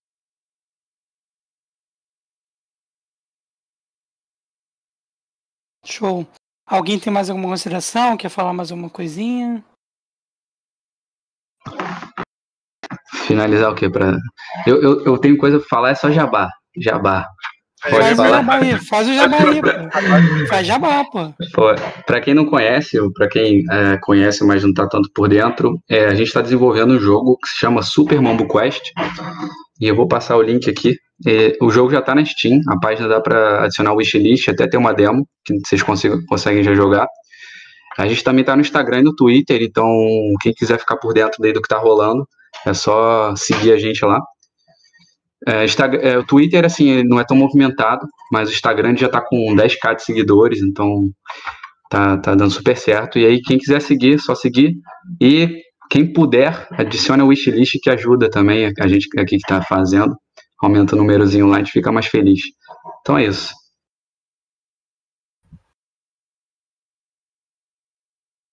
Tem mais jabá? Bom, se ninguém for fazer mais jabá, bom, já falei, a gente lançou o Scarract em março para Switch, então você já tem Switch. É, tem preço diferenciado para o Brasil, então a gente fez localização de preço, então pode comprar na eShop Brasil se quiser. E tem na Steam também, tô mandando o link para vocês. E a gente também tem um servidor do Discord, que é discord.gg barra do. E a gente também tenta fazer toda a gestão de comunidade da DD lá no nosso Discord. Então a gente tira dúvida da galera que pergunta sobre o jogo, a gente conversa sobre desenvolvimento. É, então se você quiser entrar lá, fica à vontade. Bom, falando de jabá, então, fazer um jabá um pouco diferente. É, não sei se alguém aqui tem, tem filho pequeno, se, enfim, se a galera tá, tá presa em casa, como todos estão presos trabalhando com os filhos pequenos. Eu tenho, e, eu tenho. Então, não, mas acho que seu filho é muito pequeno para dica, mas assim, é, falando em termos de jabá, a gente tem o, o Globe Games, né, que é o, um dos, enfim, selecionar uma coisa para fazer jabá só, é, que é um dos apps que a gente está não só desenvolvendo, como publicando também agora, é, que é uma coletânea de games que é, a gente faz para o canal Globo da Globosat, que já é nosso cliente há bastante tempo, e é uma plataforma que está sempre em evolução, sempre colocando, sempre colocando jogo novo. É bastante para criança, é bastante legal. Depois eu vou colocar o link aqui também. É, tem para iOS, tem para Android, é, mobile. E então assim, para quem tiver em casa, que tiver com, com, com o filho pequeno e tiver trancado ou conhecer alguém, assim, é uma, agora é gratuito o aplicativo. A, a, parte de conteúdo que ele tem lá é pago é mais para a parte cosmética. Enfim, os games em si são todos todos liberados. Às vezes no máximo tem o early access, mas pode jogar lá tudo é tranquilo. Então, depois a Carol pode colocar também o link. É, a Carol colocou já. Então, tem jogo da Ladybug, enfim, todas essas as propriedades do clube estão lá. Então, quem quiser, depois tiver filho, quiser recomendar para quem que tenha filho também, só baixar lá. Show de bola. Tem, tem espaço para Mila aí. Vai rolar, Mila? Bom, bom, vamos lá. Então, eu não tenho nenhum jabá de jogo para fazer nesse momento. Se alguém tiver realidade virtual ou se interessar, quiser é, saber mais ou ajudar a testar o The Magnet. É, The Magnet vieram um jogo de puzzle sobre um puzzle em realidade virtual sobre magnetismo, muito parecido com Portal, para quem já jogou, mesmo estilo, é, puzzle espacial. É, pode mandar uma mensagem. Quem quiser tirar dúvidas também ou perguntar alguma coisa, pedir opinião sobre pitch, sobre apresentação, sobre alguma coisa para o Big, pode mandar. Estou o dia inteiro no Discord. É, e acho que é isso. Manda, manda aí, manda aí pra, pra Mila perguntando, porque quando eu fui pro Big, eu perguntei para ela o que que eu vou ter que falar. E ela me passou algumas referências legais que me ajudaram bastante. Agora você pode dividir o trabalho com ela, Pedro. Olha aí. É, com certeza. pode, eu, eu, é, esqueci dessa parte, mas pode, pode mandar. Eu sempre tô, tô à disposição. Só mandar também aí que para mim, esporte sempre é bom que eu tenho com quem conversar, que às vezes você fica o dia inteiro sozinho aqui, trabalhando, ou, só é só tá falando com reunião, às vezes você precisa esparecer um pouquinho, quem quiser também trocar ideia, é só chamar aí. Tá todo mundo disponível, pô. Tá todo é, tá mesmo. Disponível. Tá todo mundo ocupado, mas todo mundo disposto a ajudar. Exatamente, pô, claro. É... Gente, agradeço muito, imensamente mesmo. Acho que foi um, foi um ótimo evento. Nosso primeiro online para mim foi um sucesso já. Espero Posso fazer um último jabá rapidinho? Ah, vai lá, lembrei. Vai lá, go, go, go. É, então, é, a gente tem o, o, Conselho da Diversidade lá da Abra Games, né? Então, tô convocando aqui toda... Visita a página do Conselho, vai lá na página da Abra Games, tem a parte sobre, aí tem diversidade, aí tem tudo sobre o Conselho, tem a questão dos selos de diversidade quem for do Rio e tiver dentro né, dessa, dessa questão, meninas, é, PCD, negro, é, pode vir falar comigo e a gente tem várias coisas que são relevantes da gente estar tá tentando ver, enfim, não só políticas que a gente pode levantar lá dentro, como tentar fomentar aqui essa parte no Rio, entende? Porque o Rio não é tão representado no resto do, do Brasil. Então, eu estou tentando ver se essa, essa galera começa né, a flodar um pouco mais. A gente tem, né, pô, Mila sendo CEO da BitCake é uma coisa muito importante, ela já representa muita coisa aqui, né? Mas assim, tem sempre muito mais espaço para muito mais gente. Então, vamos lá, tipo, Kim também, enfim, tá, tá todo mundo dentro lá. É, mas tô assim um, uma chamada oficial aqui dentro do ringue, né? Tipo, vamos, vamos falar com a gente, exatamente. Aí, WGJ, exato. Isso, muita coisa, muitos, muitos assuntos. Show de bola, isso é muito importante mesmo. É, então, fala com você diretamente, manda mensagem no Discord, fala por onde. Pode falar no Discord. Eu não uso muito o Discord, gente. Eu sou um pouco mais velha. Eu sou. Mas pode falar. Pode falar que eu vou ver. É, pode me adicionar aqui e, enfim. É... Pode mandar e-mail também. Pode. Ninguém usa e-mail, né? Pode falar onde vocês conseguirem. Só que você tem que fornecer o seu e-mail, se é. for mandar e-mail. carolina.caravana.ira.com, exato. O que é e-mail? Muito jovem você. Aqui, ó. Carolina. Ponto. Caravana. Fala Ira, mas escreve Aira, né, Adrian? Não. Fala Ira. Ai, ai, ai. Olha, eu, vou ficar, eu, eu, eu, ia ficar mutado para não demonstrar o meu, o meu ódio, mas o bacana é que tem as, às vezes as pessoas falam as duas coisas invertidas. Fala que ele vai marcar reunião com o Adrian da Aira. e aí é isso. É, Porra. Tipo, tem um, tem um bot no Slack da Ira que é, só tem um bot. É o único é, bot. É o único bot. Você escreve a Ira errado, ele vem. Não, a Ira não. aí ele manda o, o, certo. Só tem esse Muito bot. Bom. E que às vezes tem cliente, né? A gente bota cliente dentro do nosso, do nosso Slack, né? E aí o cliente escreve errado, e aí o bot vai e dá no cliente. É muito bom. É, até a Laura já, já caiu no bot. É. Ninguém Ele, fala errado lá na Ira mais. Então a gente esquece que o bot existe. Aí o cliente fala errado, aí a gente passa vergonha, entendeu? É, é ótimo. Muito bom, é, muito é bom. Isso. Enfim. Ótimo. Valeu, já, Carol. Gente. gente, muito obrigado. Obrigado a todos que estiveram aqui. Eu só vou dar um último, um, talvez um último comunicado, de repente mais alguém do Ring brota aí para falar que eu esqueci de alguma coisa. É, mas o comunicado. Não, só para falar assim, quem aí tiver aí, e, e, que eu acho que a gente não falou ainda, e que for novo e tal, além dessa questão da, que a galera falou que tá aberta, realmente a gente está aberto, os canais aí também estão abertos para trocar ideia. E também convida teus amigos, teu, sei lá, se for de faculdade, a galera da faculdade que tem interesse, para estar tá aqui dentro, tu não precisa estar tá fazendo jogo ainda, tu não precisa ser profissional da indústria ainda. É, quem tem interesse, até pessoas que têm um interesse maior, mesmo sendo só jogadores, fala para vir para dentro, porque é muito importante a gente construir essa, construir essa comunidade.